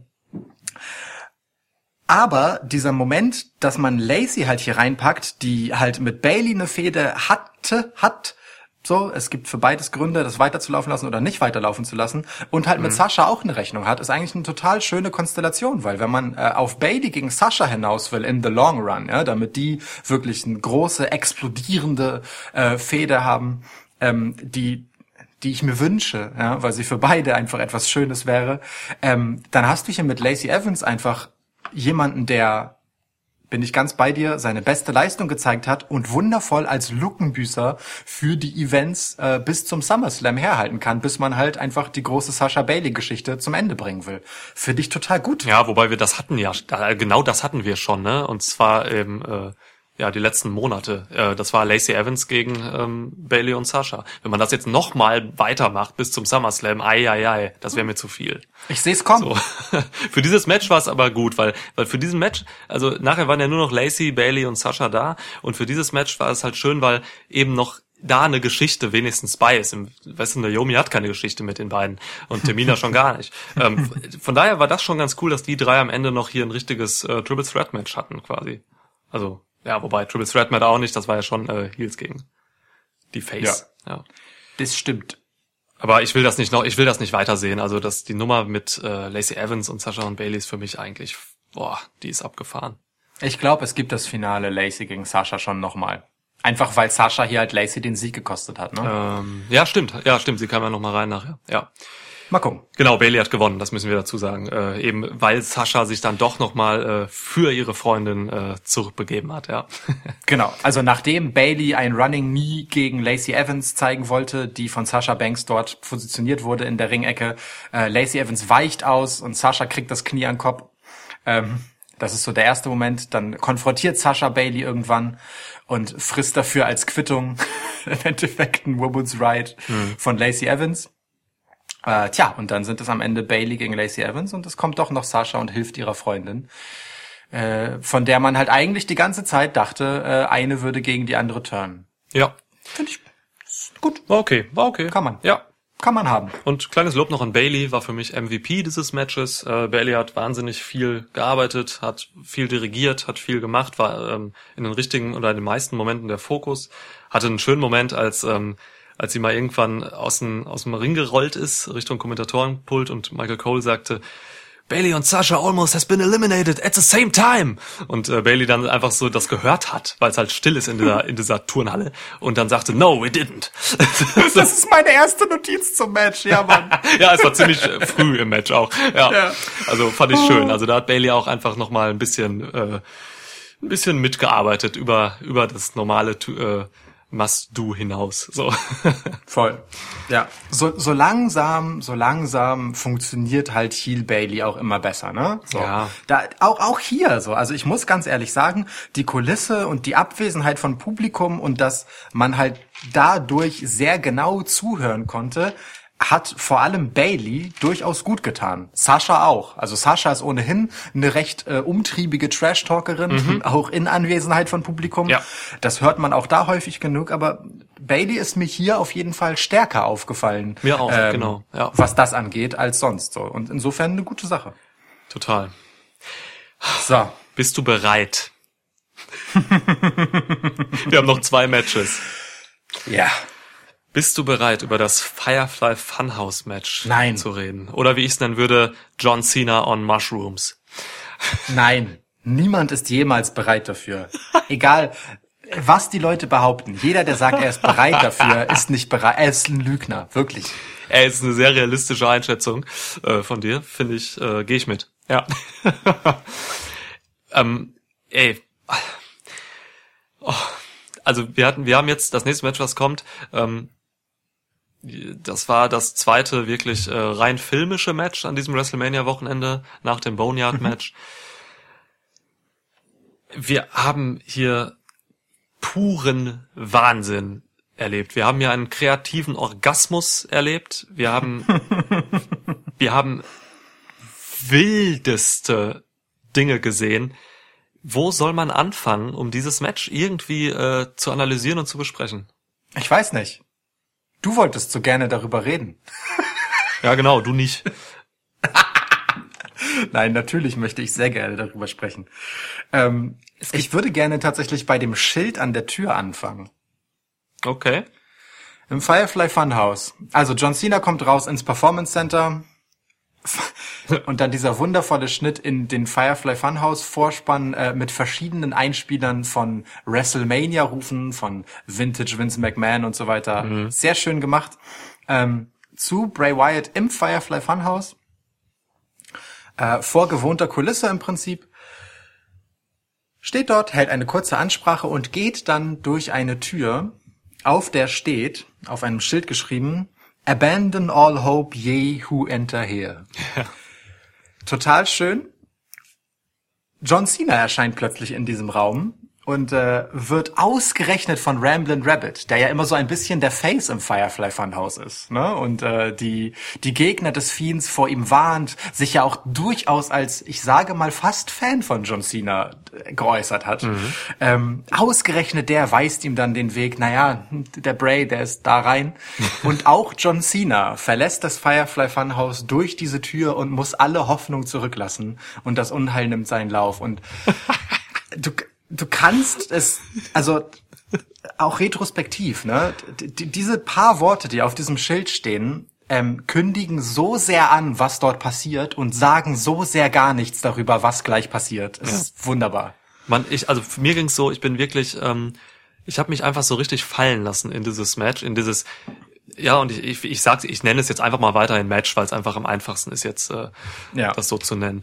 Ähm, ich habe mich wirklich fallen lassen. Ich bin, ich saß mit offenem Mund die ganzen fünf Minuten oder wie lang das ging, saß ich da und habe mir das ich habe mir das, ich habe das versucht aufzunehmen. Ich habe versucht immer direkt einzuordnen. Ich habe es nicht immer geschafft. Deswegen musste ich mir das zweimal angucken. Ähm, Beim ersten Mal, ich und, und ich habe beim zweiten Mal, da sind mir noch so viele Dinge aufgefallen, die mir beim ersten Mal nicht aufgefallen sind. Deswegen, ich kann jedem raten, guckt euch das zweimal an, mindestens. Mindestens, Ja. mindestens. Es ist Ja. so irre. Also es ging halt, für mich ging's los mit, äh, mit dem Beam von, von Cena halt ins Funhouse so. Ne? Da wusste ich, okay, jetzt passiert hier was Abgefahrenes so. Ähm, Ja. und boah, Alter, John Cena ist für mich dann einfach wirklich hier durch die Hölle gegangen. Also ist, man sagt, viele Leute sagen ja immer, ähm, dass die Hölle ungefähr so ist, äh, das ist ein Ort, da gehst du immer wieder durch, äh, du durchlebst quasi immer wieder deine Fehler und deine Unzulänglichkeiten und so. Ähm, das ist so eine, weiß nicht, so eine antike Idee von der Hölle. Und äh, die, das trifft hier total zu. Also John Cena wurde hier von Bray Wyatt zerstört auf tiefste psychologische Art und Weise. Ähm, d- in wildem Posen, in wildem Tun. Das war einfach. Ich, ich, ich weiß nicht, wo ich anfangen soll. Ohne Scheiß. Man könnte, man Ja, könnte jetzt chronologisch die Sequenzen durchgehen, aber es ist einfach so viel und so gut und so tief und detailliert. Äh, Ich find's total schön, wie es ähm, ähm, einen am Anfang äh, noch recht schön bei der Hand nimmt.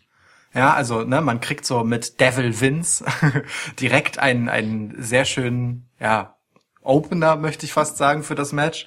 ähm, Ja. Be besser kann man es ja fast nicht ankündigen und einleiten, so. Ähm, und beginnt dann ja wirklich mit dem Anfang von John Cenas Karriere. Und Ja.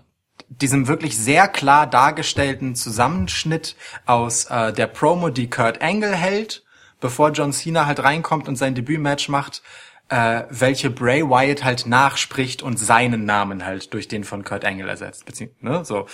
Ähm, Ja. Das ist wunderschön inszeniert mit diesen Schnitten zwischen Kurt Angle und eben äh, Bray Wyatt, damit man das auch total gut versteht, was hier passiert. Ja. John Cena kommt auch in seinem alten Look raus, so ähm, und ist halt total stumpf und limitiert in seinem Verhalten. So, das ist noch total gut greifbar und man wird echt gut abgeholt in das, was hier passiert. Und dann, nach diesem Segment, so, also es, ne, es gibt ja dann immer so sehr abrupte Schnitte, nach denen äh, John Cena seine eigene Unzulänglichkeit halt einmal vorgehalten wurde. Und auch hier gab es halt schon einige großartige kleine Nicklichkeiten und Details, die viel weitergehen als das. Also ähm, ich möchte nur anmerken, you can look but you can't touch. You can look but you- Er hat den Theme-Song von Nikki Bella angesungen. Ey. Das ist unfassbar. Der fucking Ex-Verlobten von John Cena. Es ist wirklich die gerade schwanger ist. Ey, Mann, von einem anderen. Es ist so geil. Gut, so, jedenfalls. Ähm, da gibt's halt so einen Schnitt und ab da wird es ja nur noch wilder. Ne? Das Erzähltempo äh, nimmt zu, die Bezüge sind bei weitem nicht so klar. Es werden einfach Leute imitiert, beide imitieren mitunter äh, ganz andere äh, Charaktere, die halt aber ein Stück weit auf die Geschichte, die man halt John Cena an der Stelle anhängen will, sag ich jetzt mal aus Bray Wyatts Perspektive, Ja. ähm, einzahlen, ne? So, auf der einen Seite hat dieser stumpfe Muskeltyp, wegen dem er halt äh, cool ist sozusagen, in dieser, also wegen dem er halt ein Vince-Guy letztendlich ist, äh, bei dieser, äh, diesem wunderbar absurden Segment von äh, Saturday Night's Main Event, ähm, über dann die Hulk Hogan-Rolle in diesem NWO-Segment, so, also, Alter, das ist so, Großartig, abs ja. so abstrus, was da passiert, auch mit diesem Spiel mit Hulk Hogan, der da einfach mit reingezogen wird. So. Ja, Mann. Ich glaube, das war, das war so ein bisschen Anlehnung an die, ähm, an die Zeit von Hogan bei WCW, oder? Wo Das er ist der da, Turn. Ja, ja. Wo er da Das ist- quasi das die, ist- die Kontrolle hatte. Der, der Hogan war ja wirklich, der konnte machen, was er wollte damals. So, ne? Er hatte die absolute Ja. kreative Kontrolle auch und so. Und ähm, ja, das eben auf Cena zu übertragen, der halt auch einfach der absolute äh, Topmann war, der eigentlich alles machen konnte zu dieser Zeit. So, ähm, also natürlich nicht zur Zeit damals von Hogan, aber später. Das war alles so gut. Das, das fiel mir aber auch erst beim zweiten Mal auf. Beim ersten Mal wusste ich nicht so, Alter, was ist jetzt mit Eric Bischoff da und so. Ähm, da, da brauchte ich dann erst wirklich den zweiten Run, um zu verstehen, worum es da ging. Und das ist ja auch nur eine Interpretationsmöglichkeit.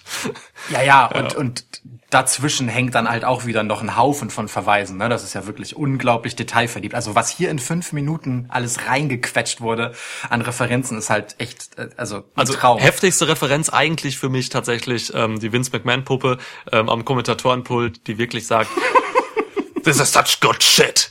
So, das ist unfassbar, dass das durchging, dass äh, Vince McMahon das genehmigt hat. Das ist ein, äh, eine Anlehnung darauf, ja. auf den Podcast von äh, Chris Jericho, bei dem Dean Ambrose zu Gast war und ähm, eben gesagt hat, dass Vince McMahon ähm, immer, wenn er eine gute oder wenn er quasi eine, eine, eine scheiß Idee äh, durchbringen wollte, dann immer gesagt hat, ah, this is such good shit. So, und äh, Ambrose hat das halt erzählt und genau mit diesen Worten und dass man das jetzt hier aufnimmt von WWE-Seite, das ist für mich ein absoluter ähm, Schritt Richtung äh, Self-Awareness. Ich weiß gerade nicht, wie das deutsche ja. Wort dafür ist.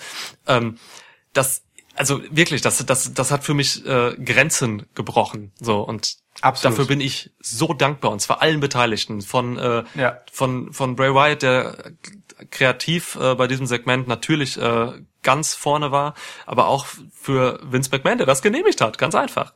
Also ja, voll stark. Voll. Das, ich meine, das ist ja zum geflügelten Wort geworden. Ne? Das ist ja äh, einfach ein Meme. So, ja. also ja. nennen wir es einfach beim Namen. So. Ja. Äh, das, das, da muss man schon Eier für haben, das mit sich äh, zu machen äh, bei so einem WrestleMania-Moment. Das ist schon. Und wo wir gerade von Eiern reden, wir müssen natürlich auch hochhalten, bevor das jetzt äh, unter die Räder kommt, weil es selbstverständlich ist für uns. Ähm, John Cena, äh, maximaler Respekt für diesen Mann, was er hier Ey. wirklich mit sich machen lassen hat. Das ist ja. das Größte, was man einem äh, Gegner in diesem Fall ähm, geben kann. Ähm, also diese, oh, also John Cena, du bist für mich jetzt wirklich unter den Top 3 der größten Wrestler aller Zeiten. so, das nehme ich zurück. Ja. Aber, ähm, oder ich will zumindest drüber nachdenken.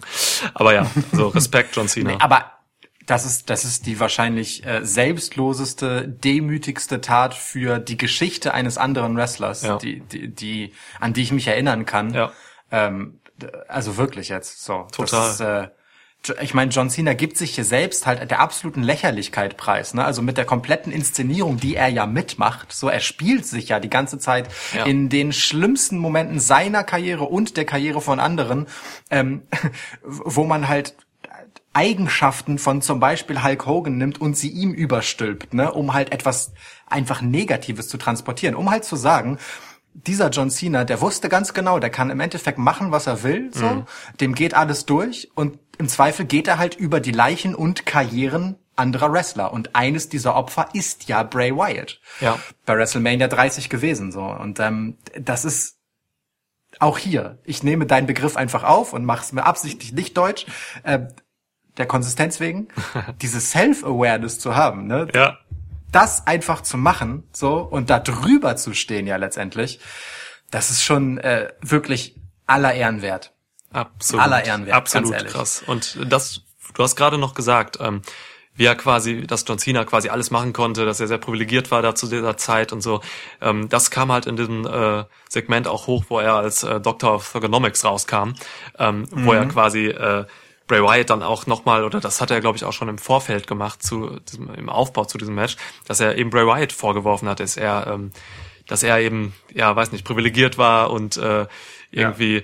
Eigentlich äh, irgendwie faul war und trotzdem äh, jetzt viel zu viel Erfolg hatte eigentlich und den gar nicht verdient, ähm, overhyped ja. war.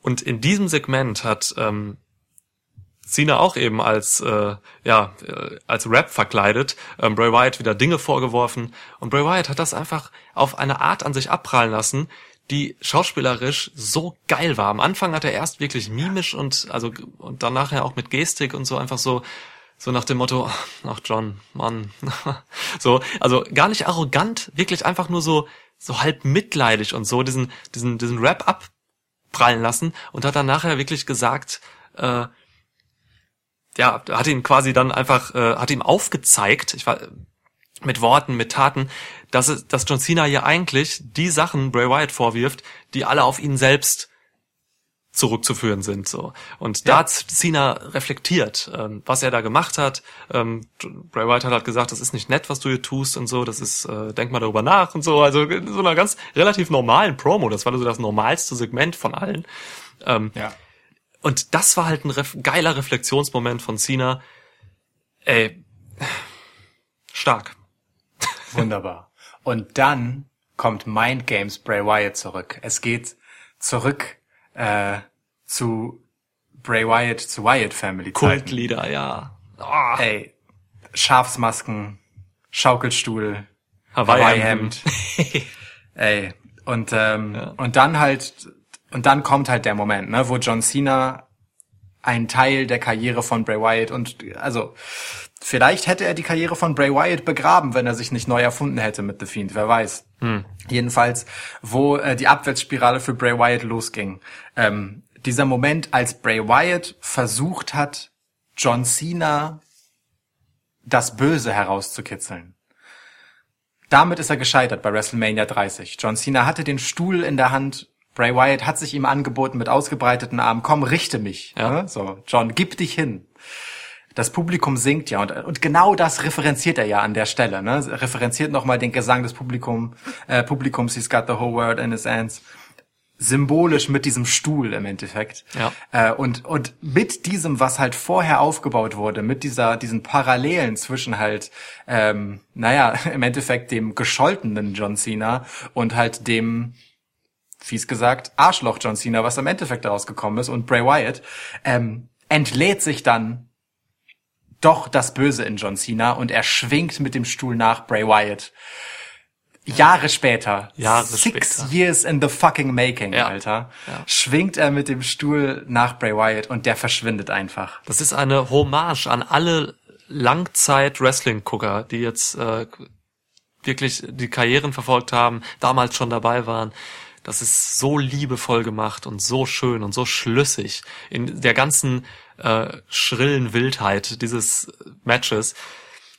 Wahnsinnig geile Sache. Man hat mit Tabus gebrochen. Es ist sogar CM Punk wurde gezeigt, mal wieder seit langem.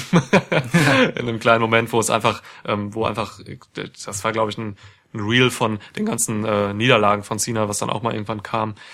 Ja, Ähm, richtig. Ah, es war so schön. Und nachher eben, genau, du hast gesagt, äh, Bray Wyatt hat dann wieder quasi ein bisschen den Fokus zurückgebracht, nicht nur von auf Cena, sondern auch zu sich und Cena und ähm, hat dann auch mit seinen Mind Games wieder angefangen. Die kamen dann auch in dem Sinne durch, dass John Cena irgendwann auf Bray Wyatt losgegangen ist, draufgeschlagen hat und dann gab es diesen Cut und John Cena schlägt einfach auf Huskes äh, das Schwein. Äh, wie heißt der? Huskes äh, Pickboy? Huskers, ja. Äh, Irgendein unschuldiges Schwein. Ja, Halt irgendein wirklich, unschuldiges Ne? Schwein. Und das, Das ist, ist so unfassbar. genial gewesen einfach. Ja. Cena zweifelte dann und äh, dann wurde quasi das Ende eingeleitet, ähm, dass The Fiend dann wirklich aufgetaucht ist ähm, und mit einer Mandible Claw dieses Match. Und Sister Abigail gab's auch noch, gewonnen hat. Ja. Gepinnt von Bray, äh, den, den, den Pinfall hat dann quasi Bray Wyatt äh, aus dem Firefly Funhouse gemacht. Das ist, oh Gott. Äh, äh, oh, Hier sind auch wieder so Sachen passiert. Moment.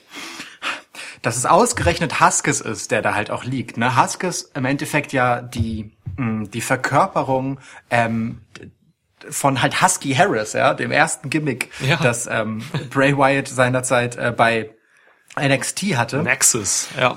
halt einfach dieser ähm, etwas ungelenke, unförmige Typ, der er dort halt war, auch unsicher, ähm, dass genau dieses arme Schwein, das das halt verkörpert, von John Cena geschlagen wird, sozusagen die niederste Inkarnation der Stimmen in Bray Wyatts Kopf. Ah, schön das gesagt, ist, ja, ja. Das, ey, das ist, das ist so geil, dass genau der da als Opfer herhält, der wirklich auch im Firefly Funhouse immer nur die Opferrolle hat. Nicht mal so wie äh, meinetwegen Ramblin' Rabbit, der immer noch eine gewisse Heldenfigur ist, weil er halt sich gegen Bray Wyatt und den Fiend ein Stück weit ja auch ausspricht und dafür immer kassiert und letztendlich geopfert wird. Ja. Er stirbt ja so oft wie Kenny in South Park so Ja. seinerzeit.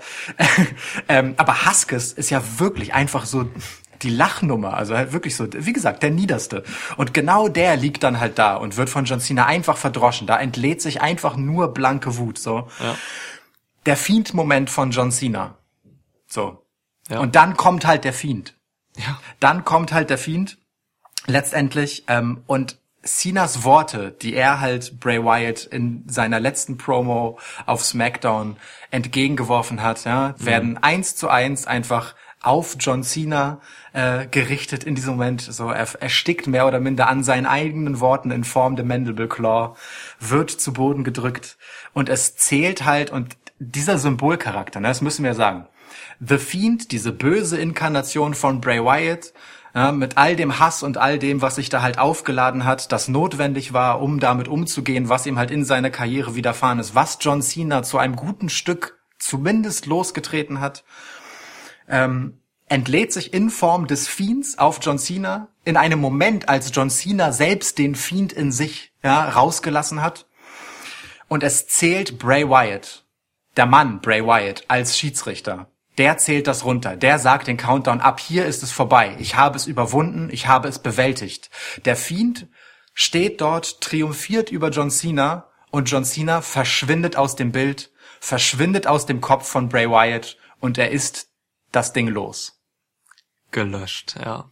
Krass. Mega. Wirklich. Also Genial. viel besser kannst du eine ähm, eine, eine, eine Psychotherapie von Bray Wyatt Ja. nicht erzählen. Ja. John Cena durchlebt die Leiden von Bray Wyatt am Beispiel seiner eigenen Karriere, geht im Endeffekt genau denselben Weg über diese Entladung ins Böse und wird genauso letztendlich besiegt und bewältigt, indem Bray Wyatt halt vollendet, was er halt damals nicht vollenden konnte. Wunderbar. Und ich bin, also, ey, Mann, was soll jetzt passieren? Bray Wyatt ist geheilt. Keine Ahnung, was das bedeutet.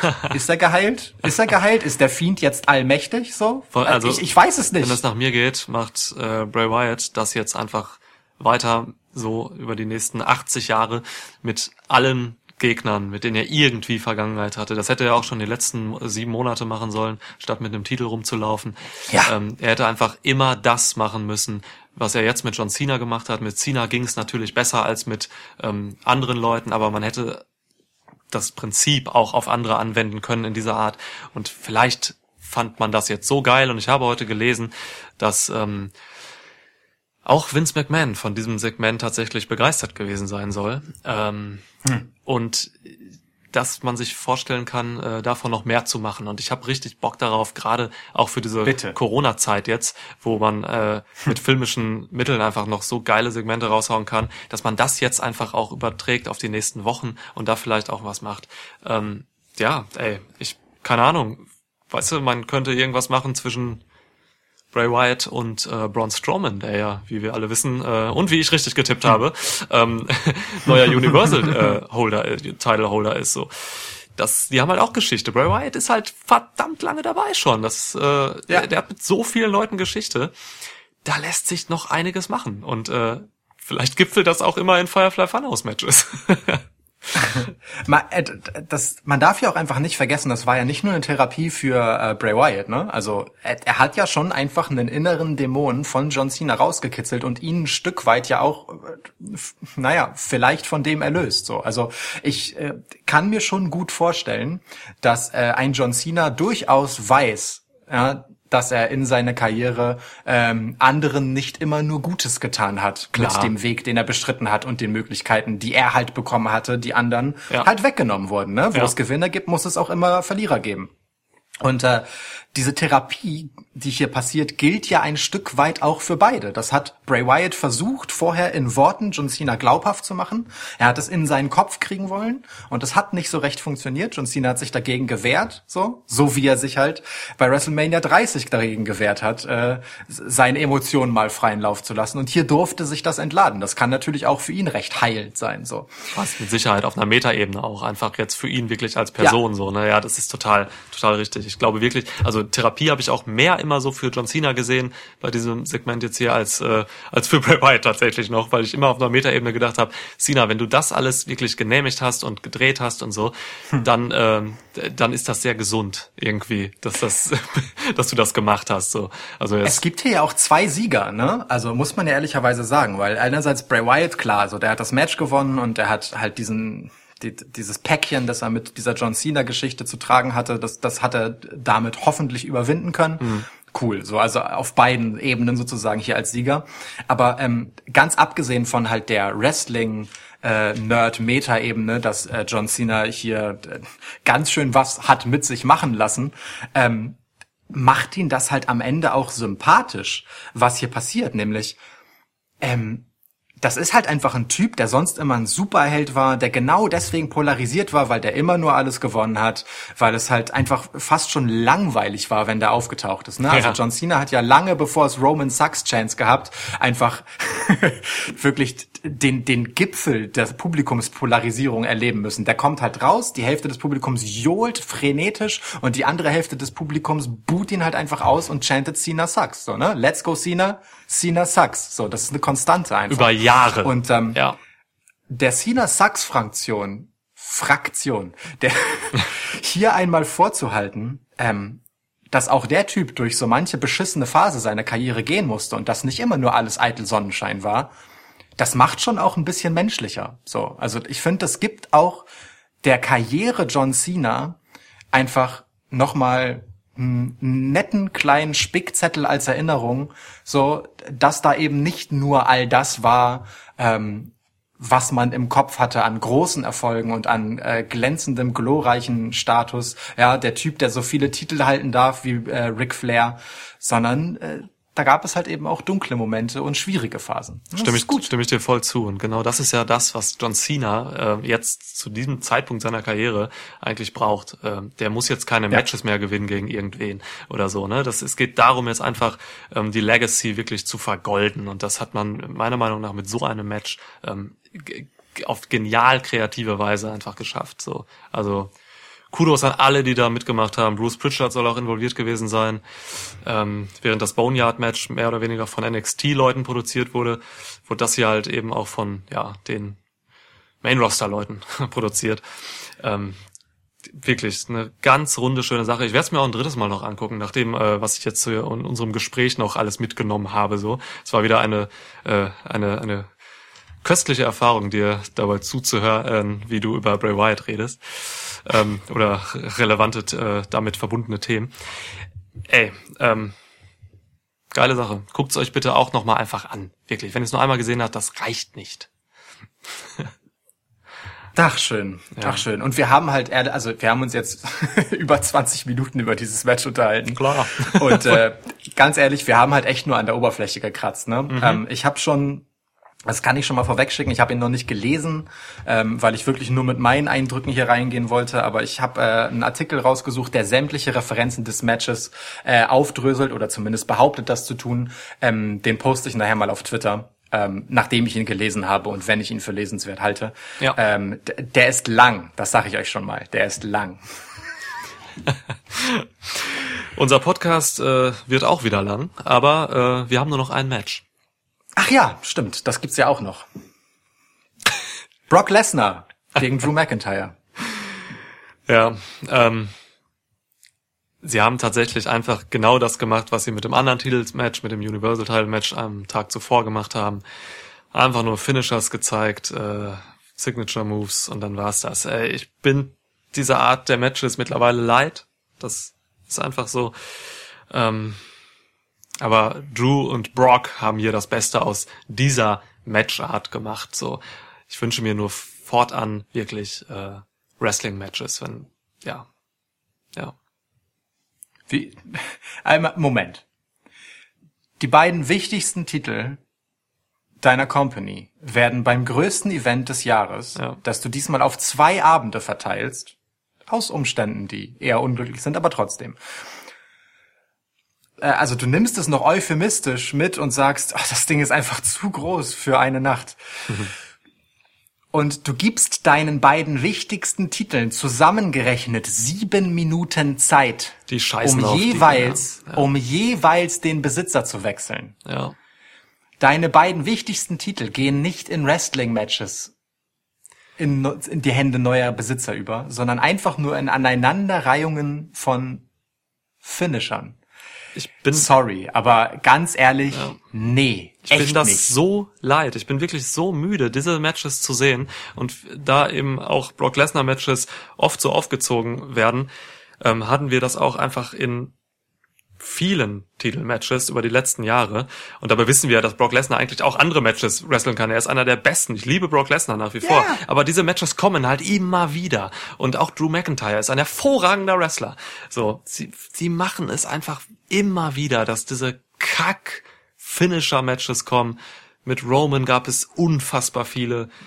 Ja. Ich habe keinen Bock mehr darauf. Ähm, aber ich freue mich für Drew McIntyre. Ähm, ja, ey, was das Match brauchen wir, da brauchen wir nicht drüber reden. Ne? Es gab äh, es gab Suplexes von Lesnar, es gab Drei.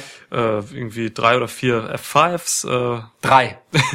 es gab äh, keine Ahnung drei Claymores. Vier. Ah, verdammt, da war ich jetzt falsch. Ja. Und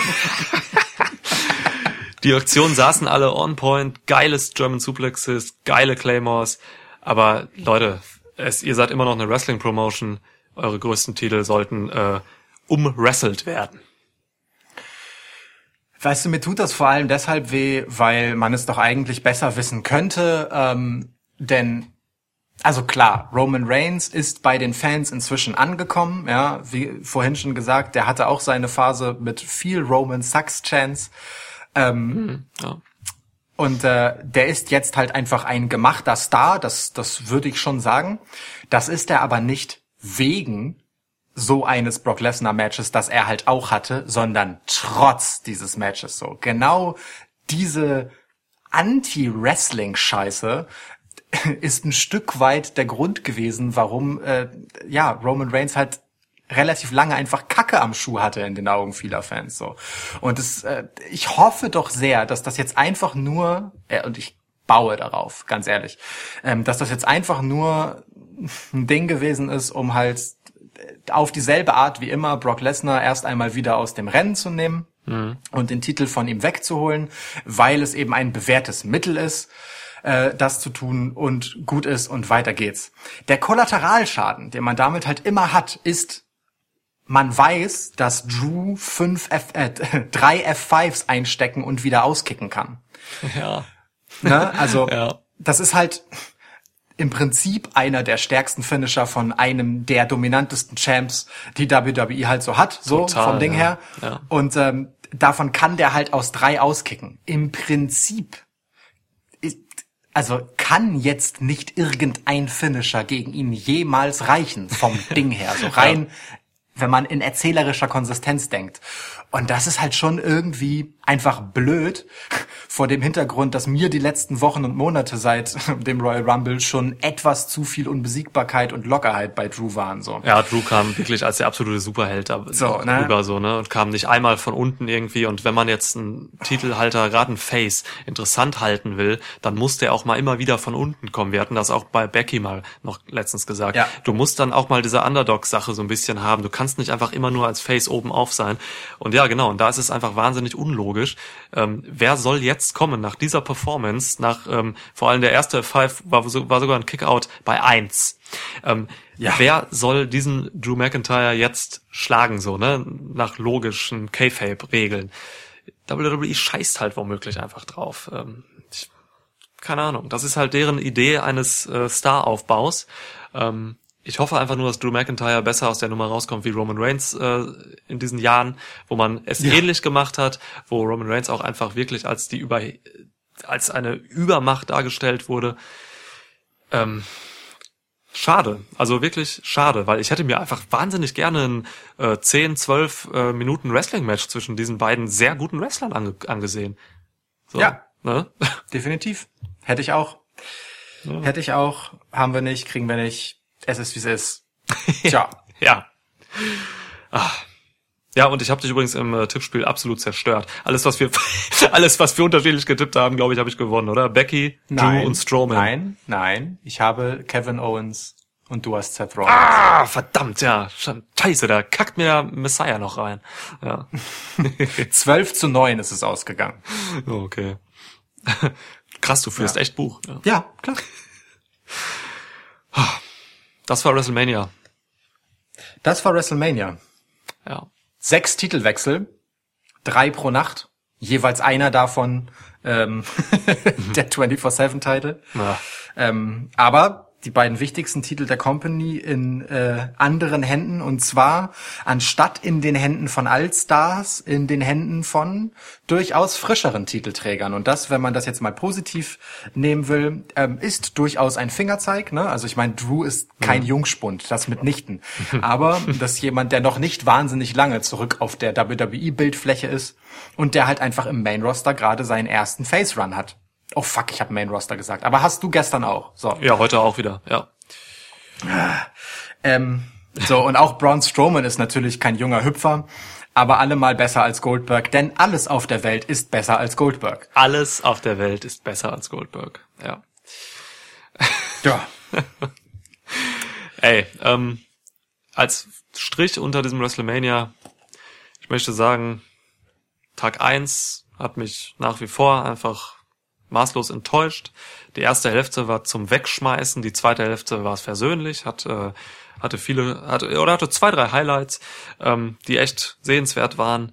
Tag zwei war besser, war runder für mich. Ähm, wir hatten äh, zwei hervorragende, kreative, neue Matcharten mit diesen Filmmatches, Boneyard Match und Firefly Funhouse. Ja, und diese Titelwechsel, ähm, so unrühmlich sie auch stattfanden, ähm, machen, da, da gehe ich mit dir mit, äh, machen tatsächlich äh, Hoffnung für die Zukunft so, weil man jetzt immerhin was Neues geboten kriegt. Mit zwei Champions, die diesen großen Titel noch beide noch nie gehalten haben. Ja. Habe ich Bock drauf. Ähm, ich freue mich einfach, dass Otis und Mandy sich geküsst haben. Ja. Ähm, ich hoffe, dem Kameramann geht's gut aus dem Edge gegen Orton Match. ähm, ja. Im Großen, im, ja, ist, war okay, WrestleMania. War okay. Also ich war unterhalten. Ich bin froh, dass ich Wrestling gesehen habe in dieser Zeit, wo es kein Wrestling gibt, außer noch bei AEW. Ähm, und deswegen, ich bin dankbar. Es gab schöne Sachen, die hängen geblieben sind. Okay. Ja, wirklich. Es, ga- ich meine, ganz ehrlich, ähm, klar, es gab ein paar krasse Wermutstropfen ähm, für liebgewonnene, vor allem Akteurinnen. Shayna! Ne? Die Kabuki Warriors und Shayna Baszler sind recht brutal unter die Räder gekommen und auch irgendwie unwürdig, also wirklich sehr unwürdig, äh, gemessen an dem, was man zuletzt halt in sie investiert hat. Mm. Und auch Asuka, ne? Gerade Asuka kommt halt nicht so wirklich raus. Ähm, aus dieser Situation äh, seit ihrem Call-up aus NXT äh, ja schlechter dazustehen als vorher, aber halt leider massiv so. Das ist schon schade und das tut mir persönlich weh, weil ich alle drei Akteurinnen eben sehr gern mag. Mm. Aber dem gegenüber stehen halt auch so manche Großtat, ne? Also äh, klar, unrühmliche Titelsieg, äh, Titelgewinne hin oder her. Ähm, ganz ehrlich, ne? John Morrison hat ein grandioses Comeback gefeiert so äh, in diesem Match, und das er hatte. Ähm, Kevin Owens hat einfach seinen großen Face-Moment gehabt. Ja. Ähm, und mit AJ Styles und John Cena haben hier äh, zwei äh, wirklich große Wrestler, äh, ganz verschieden, so wie sie sind, ähm, große Taten tatsächlich vollbracht, indem sie sich hergegeben haben für gewichtige Niederlagen, die ihren Gegnern einfach massiv nützen. Bray Wyatt und der Undertaker. Ja. So, ähm, das ist alles schon durchaus groß und man darf, finde ich, dann auch die Floskel äh, WrestleMania-Moment gerne mal wieder auspacken, denn die gab es schon. Die ja, gab auch es, Edge ja. gegen Randy Orton Ja. hatte genau das so. Und für die Umstände, unter denen das Ganze hier zusammen äh, ist, ähm, bin ich durchaus versöhnlich gestimmt, ähm, weil man halt was draus gemacht hat. Ja, so. Also ganz ehrlich, die Matches, die kacke waren, die wären weitgehend auch kacke gewesen, wenn da Publikum gewesen wäre. So, das ist einfach eine normale Unzulänglichkeit der Größe von WrestleMania, dass in diesem Wust an Matches manche halt relativ nebensächlich behandelt werden, weil es Fokusgeschichten gibt. So. Aber bei den Fokusgeschichten hat man hier weitgehend schon recht gewissenhaft gehandelt. Weitgehend. Wir haben vor allem in Folge 1 darüber gesprochen, wo echt nicht. Äh, und äh, ja, wie gesagt, also äh, Drew McIntyre, Brock Lesnar ist halt auch so ein, so ein Ding. Das ist jetzt kein, kein großer Fehlschlag, aber es ist halt einfach, da ist es eher die Methode, ne, die, die Ja, genau, das Prinzip. doof ist. Ja. Genau. Okay, nehme ich. Ja. ja. Ja, Äh, Und ich sag dir was, also ganz ehrlich, ähm, bei den Matches, die mir hier gut gefallen haben, da hat mich das fehlende Publikum auch nicht gestört. Ich kann damit leben, dass es nicht da ist. Ein gut erzähltes Match kann mich vergessen lassen, dass es fehlt. Ja, wie zum Beispiel Charlotte gegen Ripley oder so, ne? Das ist, das stimmt, ja. ähm, ich ich habe auch ein bisschen Angst, dass ich mich erschrecke, wenn mal irgendwann in den nächsten Wochen hoffentlich wieder Publikum da sitzt und es auf einmal so laut ist und ich nicht mehr höre, äh, wie die da klatschen und äh, fallen und grunzen. Deswegen, deswegen, man hat sich, ich will damit sagen, man hat sich in gewisser Weise, glaube ich, schon so, so etwas dran gewöhnt irgendwie. Ja. Abschließend möchte ich eine Frage stellen. Mhm. Wie glaubst du, wäre das angekommen, wenn bei diesem Match von Drew McIntyre gegen Brock Lesnar Publikum anwesend gewesen wäre? Ähm, ungefähr so wie allen, wie, wie bei allen Lesnar-Matches, die genau so gemacht wurden in den letzten Jahren auch. Ähm, es, also während des Matches, ja, weiß nicht, da habe ich es jetzt auch nicht so gebraucht, weil das Publikum da einfach immer auch schon recht desinteressiert war, wenn die Matches so ohne Wrestling abgespult wurden. Ähm, aber der Moment hinterher, um den es dann auch wirklich geht, ähm, der, wo Drew McIntyre quasi den Titelgewinn feiert und auf die, auf die Top Rope geht und äh, sich aufs, auf seine Brust schlägt und sagt, ähm, everyone is right here. So, das war schon ein schöner Moment, auch ohne Publikum. Das hat Drew ganz gut gemacht. Aber der wäre natürlich mit Publikum eben der Moment gewesen, den man ja auch seit Monaten wollte. Und der halt wirklich diesen Drew McIntyre auf nochmal ein ganz anderes Level gehoben hätte. Also für Drew hat mich tatsächlich ähm, im Endeffekt, ja, sehr, oder es, es hat mich traurig gestimmt, dass er dieses, diesen Publikumsmoment nicht hatte. So. Lieber Drew McIntyre, dieser Moment am Ende, ob mit Publikum oder ohne, war größer als die viereinhalb Minuten Match davor. Definitiv. Herzlichen Glückwunsch zu deinem WrestleMania-Moment. Definitiv. Ja. Okay. Ja, wir sind durch. Scheiße, wir haben schon wieder äh, anderthalb Stunden. Aber ey, es war äh, too big for just two nights und äh, Too big for just one podcast. so ist es. Deswegen hatten wir zwei. ähm, ich hoffe, ihr habt alle gehört, ähm, die jetzt zu dieser WrestleMania, ja, zu dieser WrestleMania Season gemacht wurden von uns. Ich glaube, wir hatten drei Road to Episoden. Ja. Dann gab's noch mal eine Prediction Episode vor ein paar Monaten und jetzt halt eben diese zwei Reviews. Ah, hat Spaß gemacht. Voll. War geil. Ja. Das ist das Schöne. Wenn man so einen Podcast macht und einen guten Gesprächspartner hat, dann äh, kann auch mal ein Wrestling-Event oder Teile des Wrestling-Events auch scheiße sein. Es macht immer Bock drüber zu reden. so. Ja, Ja. voll. Und das ist ja im Endeffekt äh, das, was es dann auch irgendwie soll. Ne? Also ich meine, WrestleMania ist schon mit all diesen WrestleMania-Momenten dafür gemacht, für Gesprächsstoff zu sorgen. Ja. So, das äh, ist durchaus erfolgreich geglückt. Es waren gute Gespräche. Es war mir ein Fest mit dir. Bis zum nächsten Mal. Bis zum nächsten Mal.